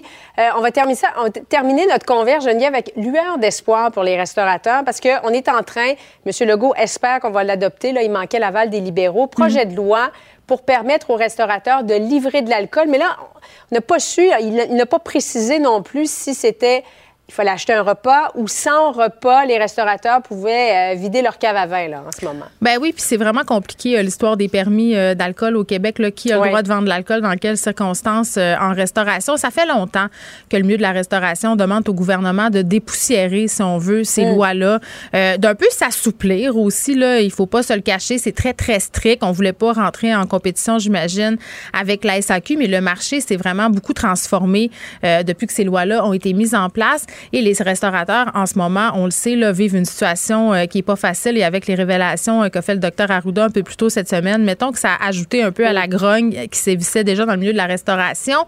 Mais est-ce que de permettre la vente d'alcool, c'est-à-dire en livraison, parce qu'en ce moment, tu peux aller chercher un repas puis acheter une bouteille de vin dans certains établissements, le mhm. fait de pouvoir euh, faire livrer par un tiers, est-ce que ça va sauver, est-ce que ça va réussir à générer assez de profit pour que ces entreprises-là survivent? c'est ce on va voir, mais ça peut pas nuire. Ça, c'est clair que c'est une bonne nouvelle pour le milieu de la restauration. Oui, en tout cas, peut-être qu'on se dirige du moins vers la bonne direction. Merci beaucoup, Geneviève. Bon après-midi à toi. Merci. Geneviève Peterson. Elle réécrit le scénario de l'actualité tous les jours. Vous écoutez Geneviève Peterson. Cube Radio. Il y a François Legault qui faisait son bilan euh, tantôt parce que c'est la fin de cette session parlementaire. Mais après cette année de gestion de crise, est-ce que nous, les citoyens, on est satisfaits du travail de François Legault, mais aussi de celui de Justin Trudeau? J'en parle avec David Crête, qui est professeur au département de marketing et système d'information de l'Université du Québec à Trois-Rivières, qui a réalisé une étude sur la question. Monsieur Crête, bonjour. Oui, bonjour. Bon, euh, tout d'abord, vous avez euh, effectué euh, un calcul pour évaluer la perception des citoyens. Moi, je suis toujours curieuse de savoir comment vous y prenez justement pour le, le calculer, ce degré de satisfaction-là, ou du moins les perceptions. Mais d'abord, il faut identifier ce qu'on veut, ce qu'on veut mesurer. Euh, moi, j'étais surtout intéressé à mesurer euh, les qualités qu'on associe habituellement à la gestion de crise ou aux leaders, dans ce cas-ci, les politiciens, euh, qui, qui doivent, qui sont aux prises avec avec une crise. Et les, les, les principales qualités que l'on reconnaît habituellement, c'est par exemple l'empathie, euh, la compétence, le niveau de confiance. Donc, c'est des qualités importantes. Et donc, moi, j'ai voulu mesurer euh, la perception de Québécois et de Canadiens par rapport à ces qualités-là. Bon, et selon ces qualités, qui s'en sort le, mieux, M. Legault ou M. Trudeau? Ben, c'est M. Legault. C'est M. Legault. Euh, je dois dire qu'il a des, des, pointages qui sont relativement plus élevés euh, que ceux de, de, Justin Trudeau. Euh, dans mon échantillon, en fait, il y, avait deux échantillons. Il y a un échantillon de Québécois, donc qui ont évalué le, le travail ou la perception de François Legault, et un échantillon de Canadiens répartis dans neuf provinces qui, eux, ont évalué ou leur perception par rapport à Justin Trudeau. Et quand on regarde les, résultats, c'est effectivement François Legault qui s'en sort un peu mieux euh, par rapport à, euh, au niveau de perception. Mais euh, cette perception-là, justement, est-ce qu'elle est plus difficile à juger? Je veux dire, la perception qu'ont les, les citoyens de leurs dirigeants, est-ce qu'elle est plus difficile à juger pendant une crise comme celle que l'on traverse actuellement? Ce qui est intéressant quand on fait de la recherche, c'est que euh, là, on mesure, je dirais, en temps réel, parce que bien souvent, on va mesurer quelque chose euh, après que l'événement soit survenu. Donc là, mm. on fait appel plus à la mémoire des, des, des, répondants ou des citoyens. Là, c'est qu'on est en pleine pandémie. Donc, c'est vraiment la perception actuelle des, des, euh, des, des, répondants. Si on refaisait le même exercice dans un an, dans deux ans, les résultats seraient peut-être différents. Mais moi, ce qui m'intéressait surtout, c'était de voir vraiment en temps réel comment les citoyens perçoivent leurs dirigeants. Moi, c'est vraiment ça qui m'a motivé. OK. Puis comment on le perçoit, euh, M. Legault? C'est quoi notre perception de ce premier ministre? Ben on le perçoit comme étant quelqu'un, euh, je dirais comme étant quelqu'un de, de, de, disons, d'empathique, parce que dans, dans la, la, je dirais dans le construit empathie, parce qu'on appelle ça, on appelle ça comme ça, un mm. construit. Euh, ce que je mesure, c'est son niveau, par exemple, est-ce qu'il est sympathique? Est-ce qu'il est euh, chaleureux? Est-ce que c'est quelqu'un qui est euh, compatissant? Est-ce que c'est quelqu'un de sensible? Est-ce que c'est quelqu'un d'émotif? Donc ça, c'est reconnu comme étant des qualités qui sont associées à l'empathie. Et, dans ce cas-là, effectivement, il s'en sort mieux que euh, Justin Trudeau. Euh, même chose quand on arrive au niveau de la compétence. Est-ce que c'est quelqu'un de compétent? Est-ce que c'est quelqu'un que l'on que l'on juge intelligent? Euh, quelqu'un de capable? quelqu'un d'habile? Donc, encore là, il s'en sort un peu mieux que Justin Trudeau. Puis quand on parle de la confiance, c'est dans le fond, est-ce qu'on juge qu'il est digne de confiance? Et donc ça, ça va être relié à, son honnêteté? Est-ce qu'on considère que c'est quelqu'un d'honnête? Est-ce que c'est quelqu'un de sincère? Est-ce que c'est quelqu'un qu'on trouve manipulateur? Donc, ça aussi, c'est euh, des aspects qui sont reliés dans ce cas-ci au niveau de confiance. Donc, dans, pour tous ces points-là, pour tous ces aspects-là, François Legault s'en tire mieux, donc avec de meilleurs scores, de meilleurs résultats que euh, Justin Trudeau. Ça aurait été intéressant de faire l'exercice avec le docteur Arruda parce qu'on sait que la perception, euh, quand, à, lui, a beaucoup changé depuis euh, le début de la pandémie.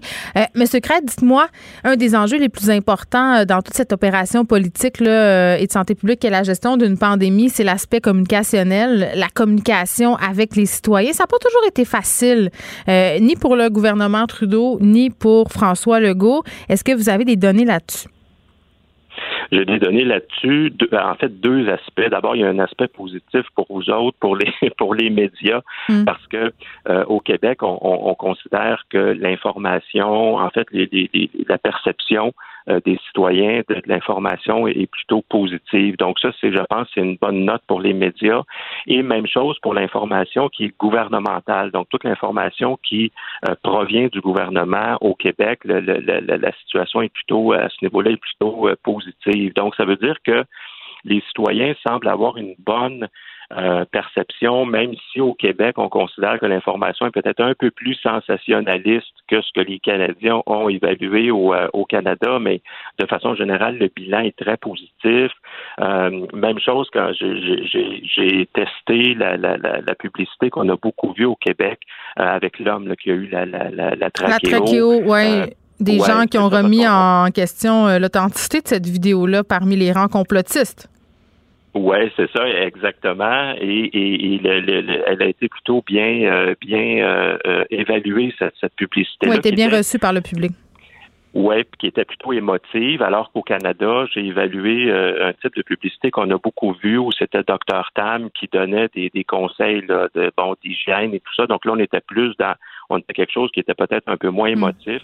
Au Canada, ça a été aussi euh, relativement bien reçu, cette, euh, cette publicité-là. Donc, on peut dire qu'au niveau de la communication, en tout cas, ce qu'on perçoit à travers les résultats, c'est que c'est quand même assez positif. Ils sont bien conseillés. si vous aviez... Euh, ben, ben, probablement. Ils mettent beaucoup d'efforts, en tout cas. Oui. Monsieur Crête, si vous aviez à proposer des ajustements à l'un ou l'autre des premiers ministres par rapport à la suite des choses, qu'est-ce que vous leur conseilleriez tant à monsieur, tant qu'à M. Trudeau qu'à M. Legault? Ben, euh, quand euh, moi, parce que j'observe quand même tout ce qui se passe depuis évidemment le, mois de mars, puis mm. euh, c'était en mai ou juin, j'ai écrit un papier où là, je parlais de la stratégie à Québec qui était très orientée vers la peur, vers l'émotion de la peur, qui est une émotion importante chez, chez l'être humain. À Québec, je trouve qu'on a beaucoup misé là-dessus. Manifestement, au printemps, ça a fonctionné parce qu'on a changé notre comportement. On est allé en confinement rapidement. Ça, on le sait. Là, je trouve qu'actuellement, on, on, maintient la pédale à fond sur la sur la peur et je pense qu'il faut que la, il faut que le discours change. Là, on a vu cette semaine avec la nouvelle publicité euh, avec François Bellefeuille à la télé puis à la radio.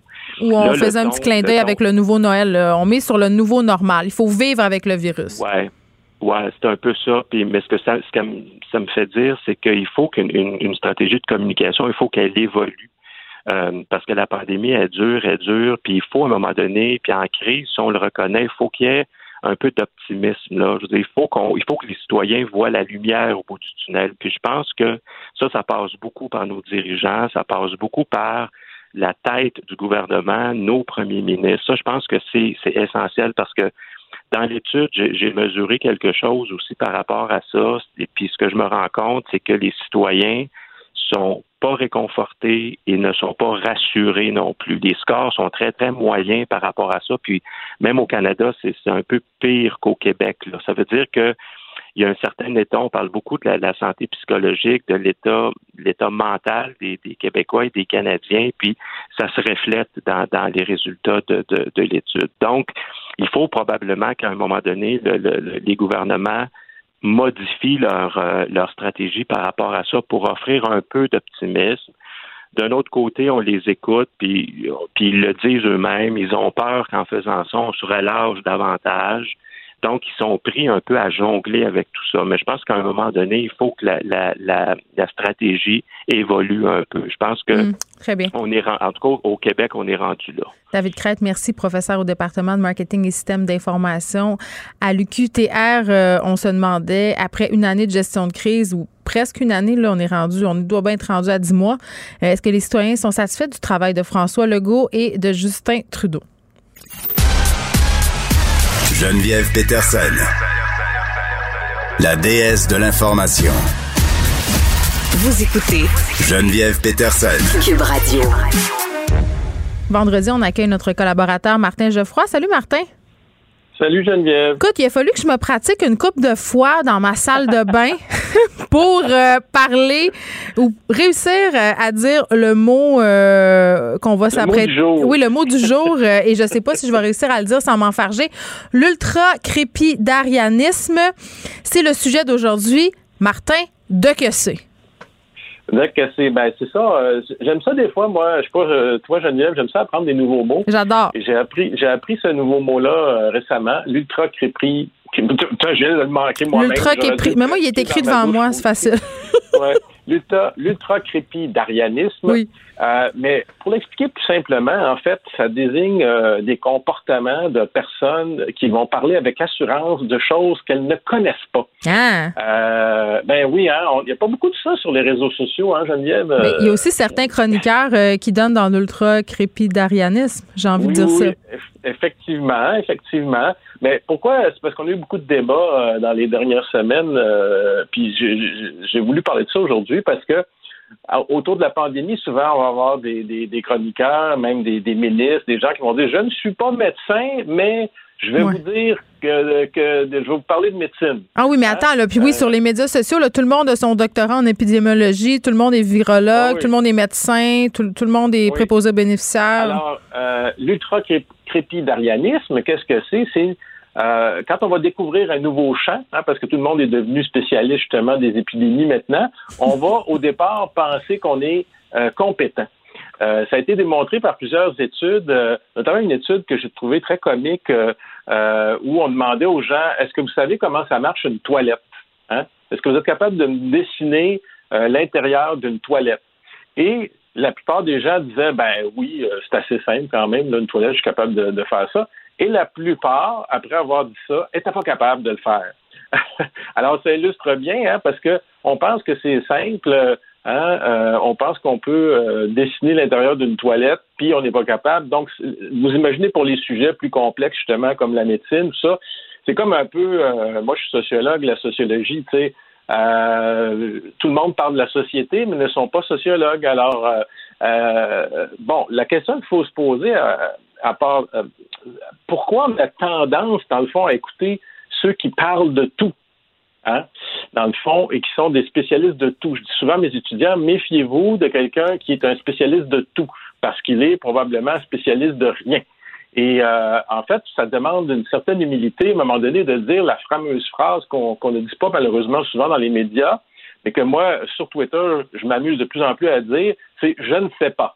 Mais tu sais, moi, euh, il y a un prof que j'aimais beaucoup euh, à l'UQAM en sciences des religions qui m'avait dit à un moment donné, tu sais, ce qui départage les gens intelligents des gros caves, c'est que les gens intelligents sont capables de reconnaître quand ils ne le savent pas. Ben, il y a ça un peu aussi, mais il y a des, des études qui viennent appuyer ça, puis ça, je trouve ça encore plus important, c'est que les gens qui sont plus modérés, qui sont plus centristes, vont en général parler moins en public que les gens qui sont plus extrémistes. oui, mais c'est parce qu'ils ont un agenda puis ils portent un discours, donc tu sais. Oui, c'est ça. Ils sont militants puis tout ça souvent. Alors beaucoup sur les réseaux sociaux, on va retrouver des gens qui sont militants euh, et donc qui ont un agenda effectivement, mais aussi des gens tout simplement qui pensent qu'ils ont raison. ils sont pas toujours militants, mais ils pensent qu'ils ont raison. Ça c'est moi ça. Ah ben. ben non, je blague, des fois. Ça se peut, ça se peut, mais je vais, vous donner un exemple très simple pour illustrer ça. Euh, si tu dis, si tu dis sur ton compte Twitter, je suis pour ou contre le vaccin, ok? Là, tu vas avoir un paquet de réactions, évidemment, de tout le monde là. Mais moi, la semaine passée, euh, j'ai publié euh, sur mon compte Twitter, j'ai relayé le premier article scientifique qui parle de l'efficacité du nouveau vaccin qu'on va se faire mettre bientôt dans le bras, qui était dans le New England Journal of Medicine. OK? Ouais. Moi, allé, j'ai fait l'effort d'aller lire l'article, même si je ne suis pas médecin, parce que je me dis quand même, je vais essayer de comprendre qu'est-ce qui se passe. Mais je vais te dire, sur mon compte Twitter, je n'ai eu aucune réaction à cet article-là. Non, c'est sûr, parce qu'on réagit à chaud souvent en lisant des titres.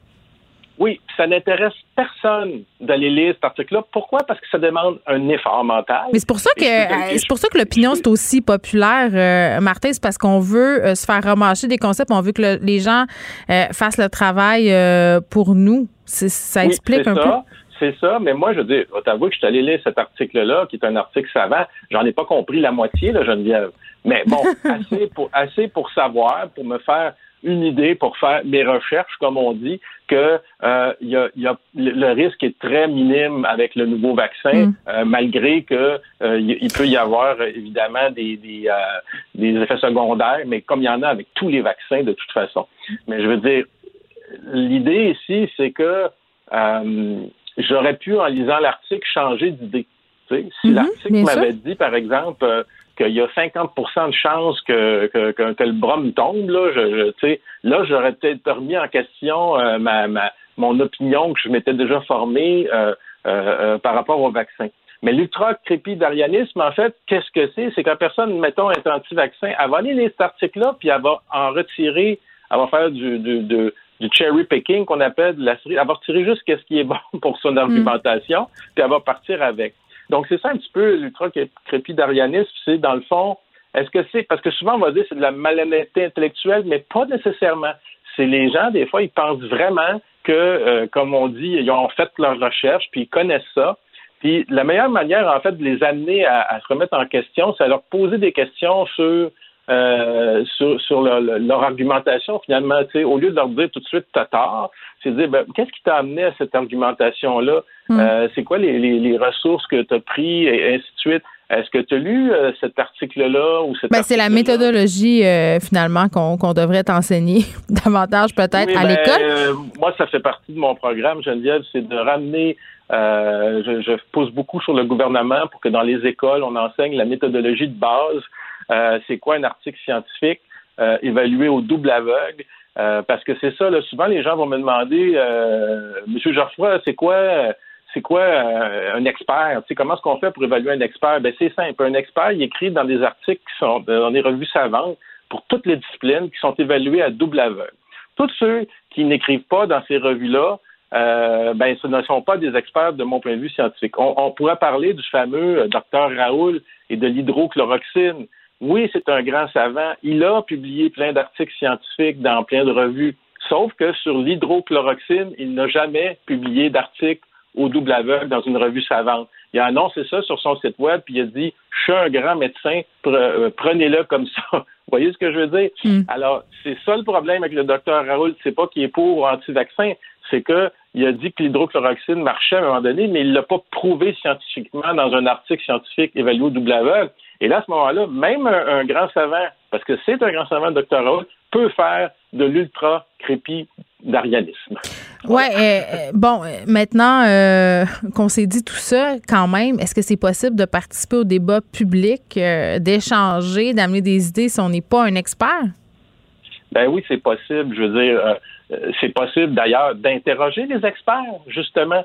C'est de dire, hey, moi, votre affaire là, que vous dites, là, je comprends pas. Pourriez-vous mieux me l'expliquer? Que je me fasse une meilleure opinion.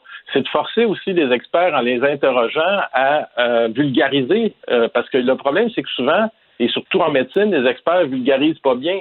Hein, c'est pas tous les médecins qui, expliquent bien. Euh, il y en a qui expliquent mieux que d'autres. Donc, il faut interroger les experts. Puis aussi, quand on va parler justement, si on a plus d'humilité, au lieu de partir dans des je suis pour, je suis contre le vaccin, et ainsi de suite, pourquoi on pourrait pas dire, ben, dans un vaccin, par exemple, il y a des choses qui sont bonnes, il y a des choses, il y a des effets secondaires qui sont moins bons, puis il y a des vaccins qui ont eu des, problèmes, puis d'autres qui n'ont pas eu de problème. Mais dites-vous une chose, c'est que si quelque part le Santé Canada approuve un vaccin, c'est pas pour rendre malade l'ensemble de la population, c'est pour l'empêcher quelque part. Il faut aussi, à un moment donné, euh, avoir une certaine confiance aussi euh, dans euh, les autorités. ça ne veut pas dire qu'il ne faut pas les critiquer, mais en même temps, bon, on, a, beaucoup parlé de conspirationnisme ces dernières semaines, de penser que systématiquement les autorités, que ce soit les autorités en éducation, en santé, veulent, veulent vous veulent du mal, veulent vous exploiter, etc. là, il y a un petit peu de, de paranoïa là, finalement là-dedans. Mais on peut participer au débat public, mais euh, qu'est-ce qu'on fait à ce moment-là? Ben, on va essayer. Mais c'est qu'il y a une éthique du débat. C'est ce que tu dis, au fond. Oui, ben, c'est ça. Oui, oui, il y a une éthique du débat. Il faut être humble. Il faut avoir une certaine humilité. Hein? Euh, et quand on, si on veut arriver avec un argument, ben, il faut arriver avec des études. Moi, quand je parle, là, euh, je vous dis mon opinion un peu, je parle de l'ultra-crépidarianisme l'après-midi, mais j'invoque des études qui ont été faites en psychologie sociale. Hein? Alors, euh, je dis, je, je, m'appuie sur quelque chose. Euh, puis ce sont des, études scientifiques qui ont été publiées dans des revues savantes. Puis je me suis donné la peine de lire les articles. Mais c'est à la, c'est faux de dire que euh, c'est pas à la portée de tout le monde des études, hein, parce que maintenant toutes les revues savantes sont en ligne. Euh, au Québec, par exemple, vous avez Érudit là que vous avez dans toutes les bibliothèques là en ligne. Vous pouvez lire toutes les revues savantes chez vous gratuitement. Alors, je veux dire, euh, puis c'est relié aussi par les réseaux sociaux, tout ça. Peut-être aussi, c'est que des fois, euh, les gens qui sont trop sûrs d'eux, ils font pas les bons choix. Ils, ça, ils vont aller dans ce qu'on appelle la chambre d'écho. Hein. C'est tentant d'aller choisir les informations qui confortent nos points de vue au lieu de les confronter. Oui, c'est ce qu'on appelle le biais de confirmation. Hein. Mm. C'est qu'on est porté, naturellement, les humains, on est tous portés, là, euh, même ceux, ceux, même les plus brillants, on est porté à aller chercher des informations qui vont confirmer notre point de vue ou confirmer les hypothèses qu'on a. Euh, je veux dire, c'est une pente naturelle de l'esprit humain. Moi, c'est un grand combat. À chaque fois que je vais faire une recherche, dans le fond, c'est de me dire, bon, là, je commence ma recherche, c'est ça mon hypothèse, mais à la fin, ça se peut que mon hypothèse, là, elle soit pas vraie. Oui, puis ça, ça prend de l'humilité, euh, Martin, pour, pour aller là. Oui, puis c'est bien, bien plate quand on fait de la recherche, parce que je vais te le dire, là, quand tu as une hypothèse au départ, rarement à la fin, elle est totalement, euh, la plupart du temps, elle n'est pas totalement fausse, pas totalement vraie. C'est comme mi-figue, hmm. mi-raisin. On n'a jamais totalement raison quand on part. Donc, ça, ça prend effectivement une grande humilité. Ça s'appelle l'ultra-crépidarianisme. On a appris un nouveau mot aujourd'hui euh, faisant référence euh, à cette idée de personnes qui se prononcent sur la place publique à propos d'enjeux qui ne sont pas nécessairement dans leur champ d'expertise. Conversation tout à fait à propos, Monsieur Geoffroy. Euh, à l'ère pandémique. Merci beaucoup. Merci. Bye. Bye. Geneviève Peterson, la déesse de l'information. Vous écoutez Geneviève Peterson, Cube Radio. On parle avec Pierre Nantel. Salut Pierre. Bonjour Geneviève. Écoute, on revient euh, sur le dossier Pornhub. À chaque jour, un nouveau revirement de situation. Là, on apprenait que Mastercard et Visa avaient décidé de retirer leur bille euh, de l'entreprise. Ah, le temps de faire la lumière, oui, sur, sur les moyens qui vont être mis en place pour éviter euh, la diffusion de contenu pédopornographique. Toi, tu as parlé avec la criminaliste bien connue Maria Mourani à propos de ce dossier-là ce matin et elle a quand même une opinion assez tranchée sur la question. Oui, ben effectivement, elle pourrait d'ailleurs la, question de la, surconsommation de pornographie dans l'ensemble des problématiques de notre société. Puis c'est certain que dans l'absence de cours d'éducation sexuelle, ben les jeunes, euh, les jeunes se, tournent vers les ressources d'information qu'ils ont. Et puis évidemment, ben, ça amène des comportements qui peuvent être assez déviants. Évidemment, les plus, les plus, on parle pas, on parle de variance autour de rapports sexuels normaux. Mais quand on est rendu à parler de pédophilie puis de, pornographie juvénile, là on a un du gros problème.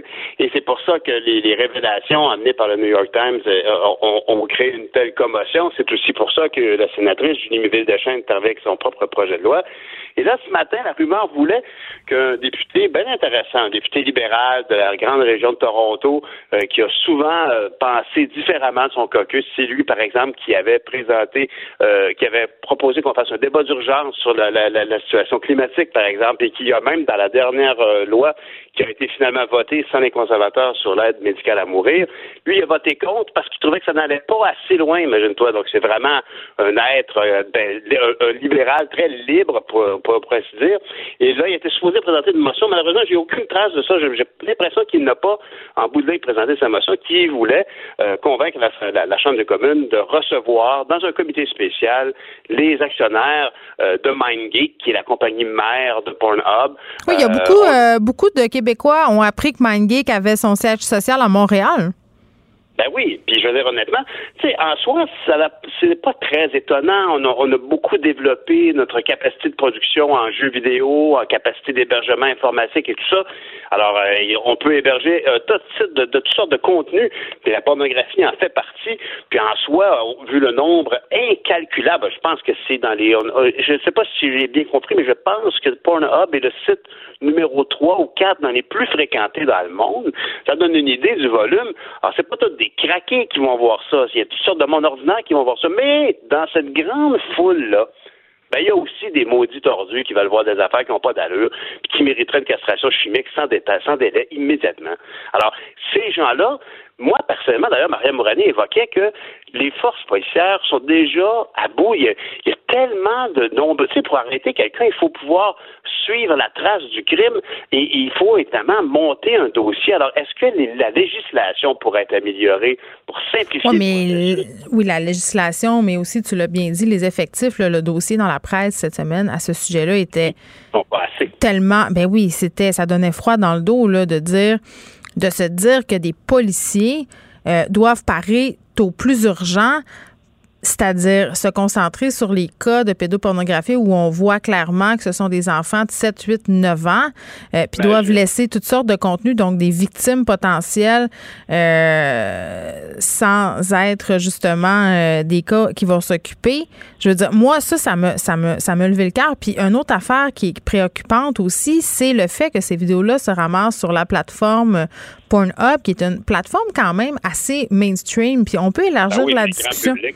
oui, parce qu'avant, euh, je parlais avec euh, Michel Doré, qui est un sociologue de la sexualité, et il me disait euh, au niveau des images pornographiques, puis là, je parle pas des images pédopornographiques, là, parce que ce sont des crimes et ce sont des victimes. Là. évacuons ça. mais le fait que ça se retrouve sur Pornhub, c'est pas anodin au fait qu'on demande au niveau des utilisateurs, bien souvent, parce qu'on consomme énormément de porno, des contenu toujours plus hard, toujours plus poussé, euh, parce que euh, à un moment donné, euh, tu deviens désensibilisé tu deviens en quelque sorte, tu as besoin de plus, tu sais. Puis le fait que ces vidéos-là se retrouvent sur ces plateformes-là, ça, ça participe de tout ça en quelque sorte. Ah, tout à fait. Puis un, des, un des problèmes que relatait le journaliste du New York Times, c'est entre autres que, euh, je me souviens pas, mais il y avait une fille mineure qui s'était retrouvée dans une vidéo de cet ordre-là. Mm. Euh, clairement, elle évoquait y avoir été forcée. Le vidéo avait été retiré. La personne pénalisée, la productrice, entre guillemets, la personne qui avait assumé cette production-là et la, la mise en ligne. Mais ultimement, comme le site de Pornhub permet de, donc de télécharger une vidéo, de l'amener pour ne plus être en ligne sur Internet et pouvoir le regarder sur son propre écran. Il permet aussi de retéléverser, donc ultimement, une vidéo produit, mettons, si on prenait un, film de Walt Disney, ben, tu peux le télécharger, donc tu l'amènes dans ton ordinateur, tu le remets en ligne. Ben, c'est ça. Et, le film de Walt Disney porte un nouveau titre, puis c'est moi qui l'ai mis en ligne. Et c'est l'une des façons euh, qu'avaient trouvé euh, certains experts là, dans l'enquête du New York Times pour que cesse cette diffusion-là de contenu pédopornographique, c'est-à-dire, premièrement, euh, que ce soit seulement les gens qui sont vérifiés par la plateforme, qui ont qui puissent avoir euh, entre guillemets le privilège de téléverser du contenu. Puis on s'entend quand je dis ça euh, c'est pas le privilège de téléverser du contenu pédophile hein. Ce sont des ben contenus euh, légaux où les gens seraient consentants et majeurs. Et pour le téléchargement de contenu justement ça serait aussi seulement pour les utilisateurs vérifiés parce que là le problème c'est que c'est le Far West. N'importe qui peut aller mettre n'importe quoi et le temps que les algorithmes attrapent tout ça ben justement ça a été téléchargé 250 fois et distribué euh, sur toutes sortes de plateformes, si tant est qu'il euh, y a des témoignages absolument euh, aberrants dans l'article du, du, New York Times où des jeunes filles disent que ces vidéos-là refont surface des dizaines d'années plus tard. Il y en a une qui disait, moi, ça s'est passé quand j'avais 9 ans, puis j'ai 23 ans, puis c'est encore là. Oui, et c'était dégueulasse à l'époque. Puis en plus, ça, demeure dégueulasse parce que ça revient en ondes. C'est un calvaire interminable. Puis on a vu aussi une grande solidarité autour d'une de ces jeunes filles-là qui en a été victime, puis qui, euh, qui rêvait de faire des études. vie a été brisée, bien évidemment. Sa vie sociale ostracisée. Puis bon, il y a beaucoup de gens qui ont réagi au reportage. Je pense que le journaliste du New York Times en question est très actif dans les causes sociales. Il a fait plusieurs campagnes de socio-financement. Mais toujours est-il que, par exemple, Maria Morales ce matin évoquait que si on a effectivement développé une expertise dans l'hébergement de vidéos, dans le, le, qu'on appelle le, le, streaming à large bande, puis tout ça, puis toutes ces affaires-là au niveau, par exemple, des jeux vidéo, c'est ce qui fait que nous avons développé une belle industrie. Il y a aussi, bien évidemment, euh, des gens qui l'utilisent pour d'autres fins, d'autres types de contenus, et même du contenu dégueulasse, punissable et illégal. Mais elle évoquait que euh, ce même secteur, juste à côté de l'intelligence artificielle, pourrait potentiellement amener des solutions, alors qu'on pourrait identifier des visages qui sont éminemment des, comme des enfants recherchés ou, éminemment des jeunes, et euh, vraiment seek and destroy, c'est-à-dire que l'intelligence artificielle pourrait euh, identifier les, visages et aller chercher le vidéo et le détruire à sa source. Ce qui est certain, en tout cas, moi, ce que je trouve, Geneviève, c'est que plus on parle de tout ça, puis plus le temps passe, plus les gens qui sont sur Pornhub et qui vont chercher euh, des vidéos qui n'ont pas de bon sens, tant dans le titre que dans le contenu, ben là, ils commencent à s'inquiéter puis ils essaient d'effacer leurs traces. Moi, je pense que quand on... Mais j'espère qu'ils s'inquiètent. J'espère ben, qu'ils s'inquiètent. Parce que tout le monde, tout le monde va au McDonald's y compris les Hells Angels. Si je te dis qu'il y a beaucoup d'Hells Angels au McDonald's, puis je te demande de fermer le McDonald's, ben je perds mon occasion de les attraper. Hein? Là, c'est le bon temps de rentrer au McDo et dire Ah oui, il y a 18 Hells ici. ben, il y a 12 Jean-Guy puis Monique Ordinaire. Parfait, allez-vous-en. Mais vous autres, vous allez rester mes petits amis avec des grosses patchs. Alors, c'est un peu la même chose ici actuellement. On a, dans une espèce de site très facile d'accès, qui maintenant n'aura plus accès aux fonds qui sont versés par les cartes de crédit et PayPal, mais c'est un grand rassemblement et là-dedans, il y a un quête tordu qui regarde des affaires qu'on ouais, ben, c'est le temps, euh, c'est le temps de passer à la Oui, c'est le temps de faire le ménage pour Pornhub. Pierre Nantel, merci. Salut. Bonne, fin de semaine. Joignez-vous à la discussion. Appelez ou textez le 187 Cube Radio 1877 827 2346. Hello. Le, le commentaire de Olivier Primo, un entrepreneur pas comme les autres. Bon, on termine notre semaine avec Olivier Primo. Olivier, salut. J'ai manqué de batterie. Ça termine très mal la semaine. Oui, on te cherchait. T'étais où, mon petit torieux? Je te il vient de passer en rouge. Il se comprend plus. T'es en train de fermer son resto. C'est le branle-bas de combat. J'ai juste manqué de batterie. Là, j'ai 7% J'ai eu le temps de recharger juste pour notre chronique. 7% Et là, là, on va faire ça vite. Euh, deux semaines euh, de Noël, on vient d'annoncer tantôt au point de presse les remerciés des Pays d'en haut et des Laurentides qui comprennent notamment la ville de Saint-Sauveur et de Mont-Tremblant passe en zone rouge. J'ai envie de te dire, euh, puis peut-être je me ferai pas d'amis, Olivier, là, mais enfin, Enfin, parce que pour vrai, là, moi, je reçois des courriels d'auditeurs pour me dire que c'est le free fall d'un restaurant, qu'on organise des parties privées, euh, des propriétaires de bars euh, qui font des spectacles. Ça a l'air d'y aller au toast. Bon, là, je vais être un peu coupable là-dedans. Et là là! Fête il y a deux semaines. Là, je suis d'accord avec toi, là, by the way, avec tout le monde. C'était ma fête il y a deux semaines et c'est non recommandé, mais c'est pas interdit. Alors, je suis allé une petite nuit à Tremblant et j'ai mangé au restaurant et où j'ai mangé, je vais le nommer au Fairmont, c'était très, très, très, très, très respecté. Euh, j'ai été, j'ai été très surpris moi-même, mais il y avait tellement de monde dans la rue, ben, dans le village piétonné et tout ça. Euh, les bars sont pleins, tout ça. Est-ce que je les ai fait toutes? Non. Est-ce que j'ai vu que tout le monde les respectait? Non. Est-ce qu'il était temps qu'ils ferment? Je crois que oui. Oui, parce qu'il y avait une flambée des cas quand même. Là, ça commençait, on pouvait euh, commencer à faire des liens. Mais tu sais, encore une fois, c'est encore une fois, c'est sûr que c'est pas dans les restaurants.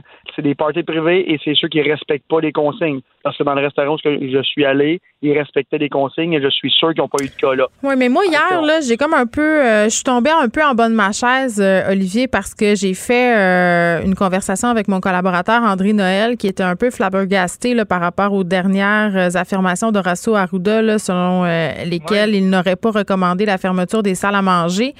il est tombé en bas de sa chaise, André Noël, puis moi aussi, parce que moi, je suis un peu comme toi, je me dis aller dans les restaurants quand c'est bien fait euh, c'est pas tellement euh, risky business comme on dit. Euh, mais ce qu'André Noël euh, nous disait, c'est que ça le surprenait du directeur de la santé publique d'avoir un discours comme ça parce que le consensus scientifique en ce moment, c'est qu'aller dans un restaurant, dans une salle fermée, c'est que c'est dangereux, même s'il y a des plexiglas, même si on porte le masque, parce que il y a des aérosols qui voyagent. Et il m'a cité plein d'études, fait que je me suis dit, aïe, toutes les fois où je suis allée au restaurant au printemps en pensant que je suis en sécurité, ben j'étais peut-être moins en sécurité que je finalement? On a un gros problème aussi. On n'a pas parlé du tout, du tout. Puis on l'a vu là, cette semaine avec le, docteur Ouda qui s'est fait, euh, qui s'est fait euh, passer à savon un petit peu avec la. la, un, petit Oui, exactement. Avec tout ce qui se passe dans le dans les airs. Hein. On n'en a pas parlé beaucoup au Québec. Puis après, je, suis allé m'informer. Puis la, circulation d'air est un, sujet euh, top 3 partout sur la planète, sauf ici. Puis là, on dirait que cette semaine, c'est revenu. Euh, mais en même temps, ce que j'ai été le plus surpris, c'est que le docteur Arruda lance son patron comme ça devant l'autobus en disant non, moi j'ai dit de pas fermer les J'ai l'impression qu'entre les deux hommes, il y a une petite tension. Puis c'est peut-être pas ben une tension un mot érotique. Là, il va m'avoir toute une.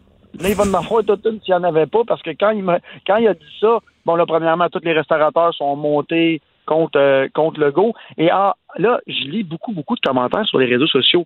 Le fameux vaccin qui s'en vient, on dirait que tout le monde se dit le vaccin, il est là, excusez-moi, on est vendredi, on s'en crisse, on fait ce qu'on veut. C'est ça là, que je sens et je le ressens de plus en plus. Et là, la rumeur du confinement qui s'en vient, là, en tout cas, j'ai eu quelques, quelques petits hymnes, je ne sais pas s'ils sont bons, mais est-ce qu'on va vraiment être confiné un deux, trois semaines comme Moi, j'espère. Ben, moi aussi, mais en même temps, je vais parler pour les entrepreneurs et les restaurateurs qui, en, ce moment, sont plus qu'à bout de souffle, sont juste plus capables. Oui, mais Olivier, à part Noël, parce que ça, c'est un temps qui est quand même très, très payant pour vous. Là, on s'entend-tu que janvier en restauration, là, c'est pas mal mort? Bon, mais là, on ferme, on ferme, on va fermer quoi? Deux, trois semaines complets. Euh, je pense que le take-out aurait très bien marché parce que là, si je comprends bien, c'est un vrai reconfinement qu'il y a personne, personne qui ouvre, là.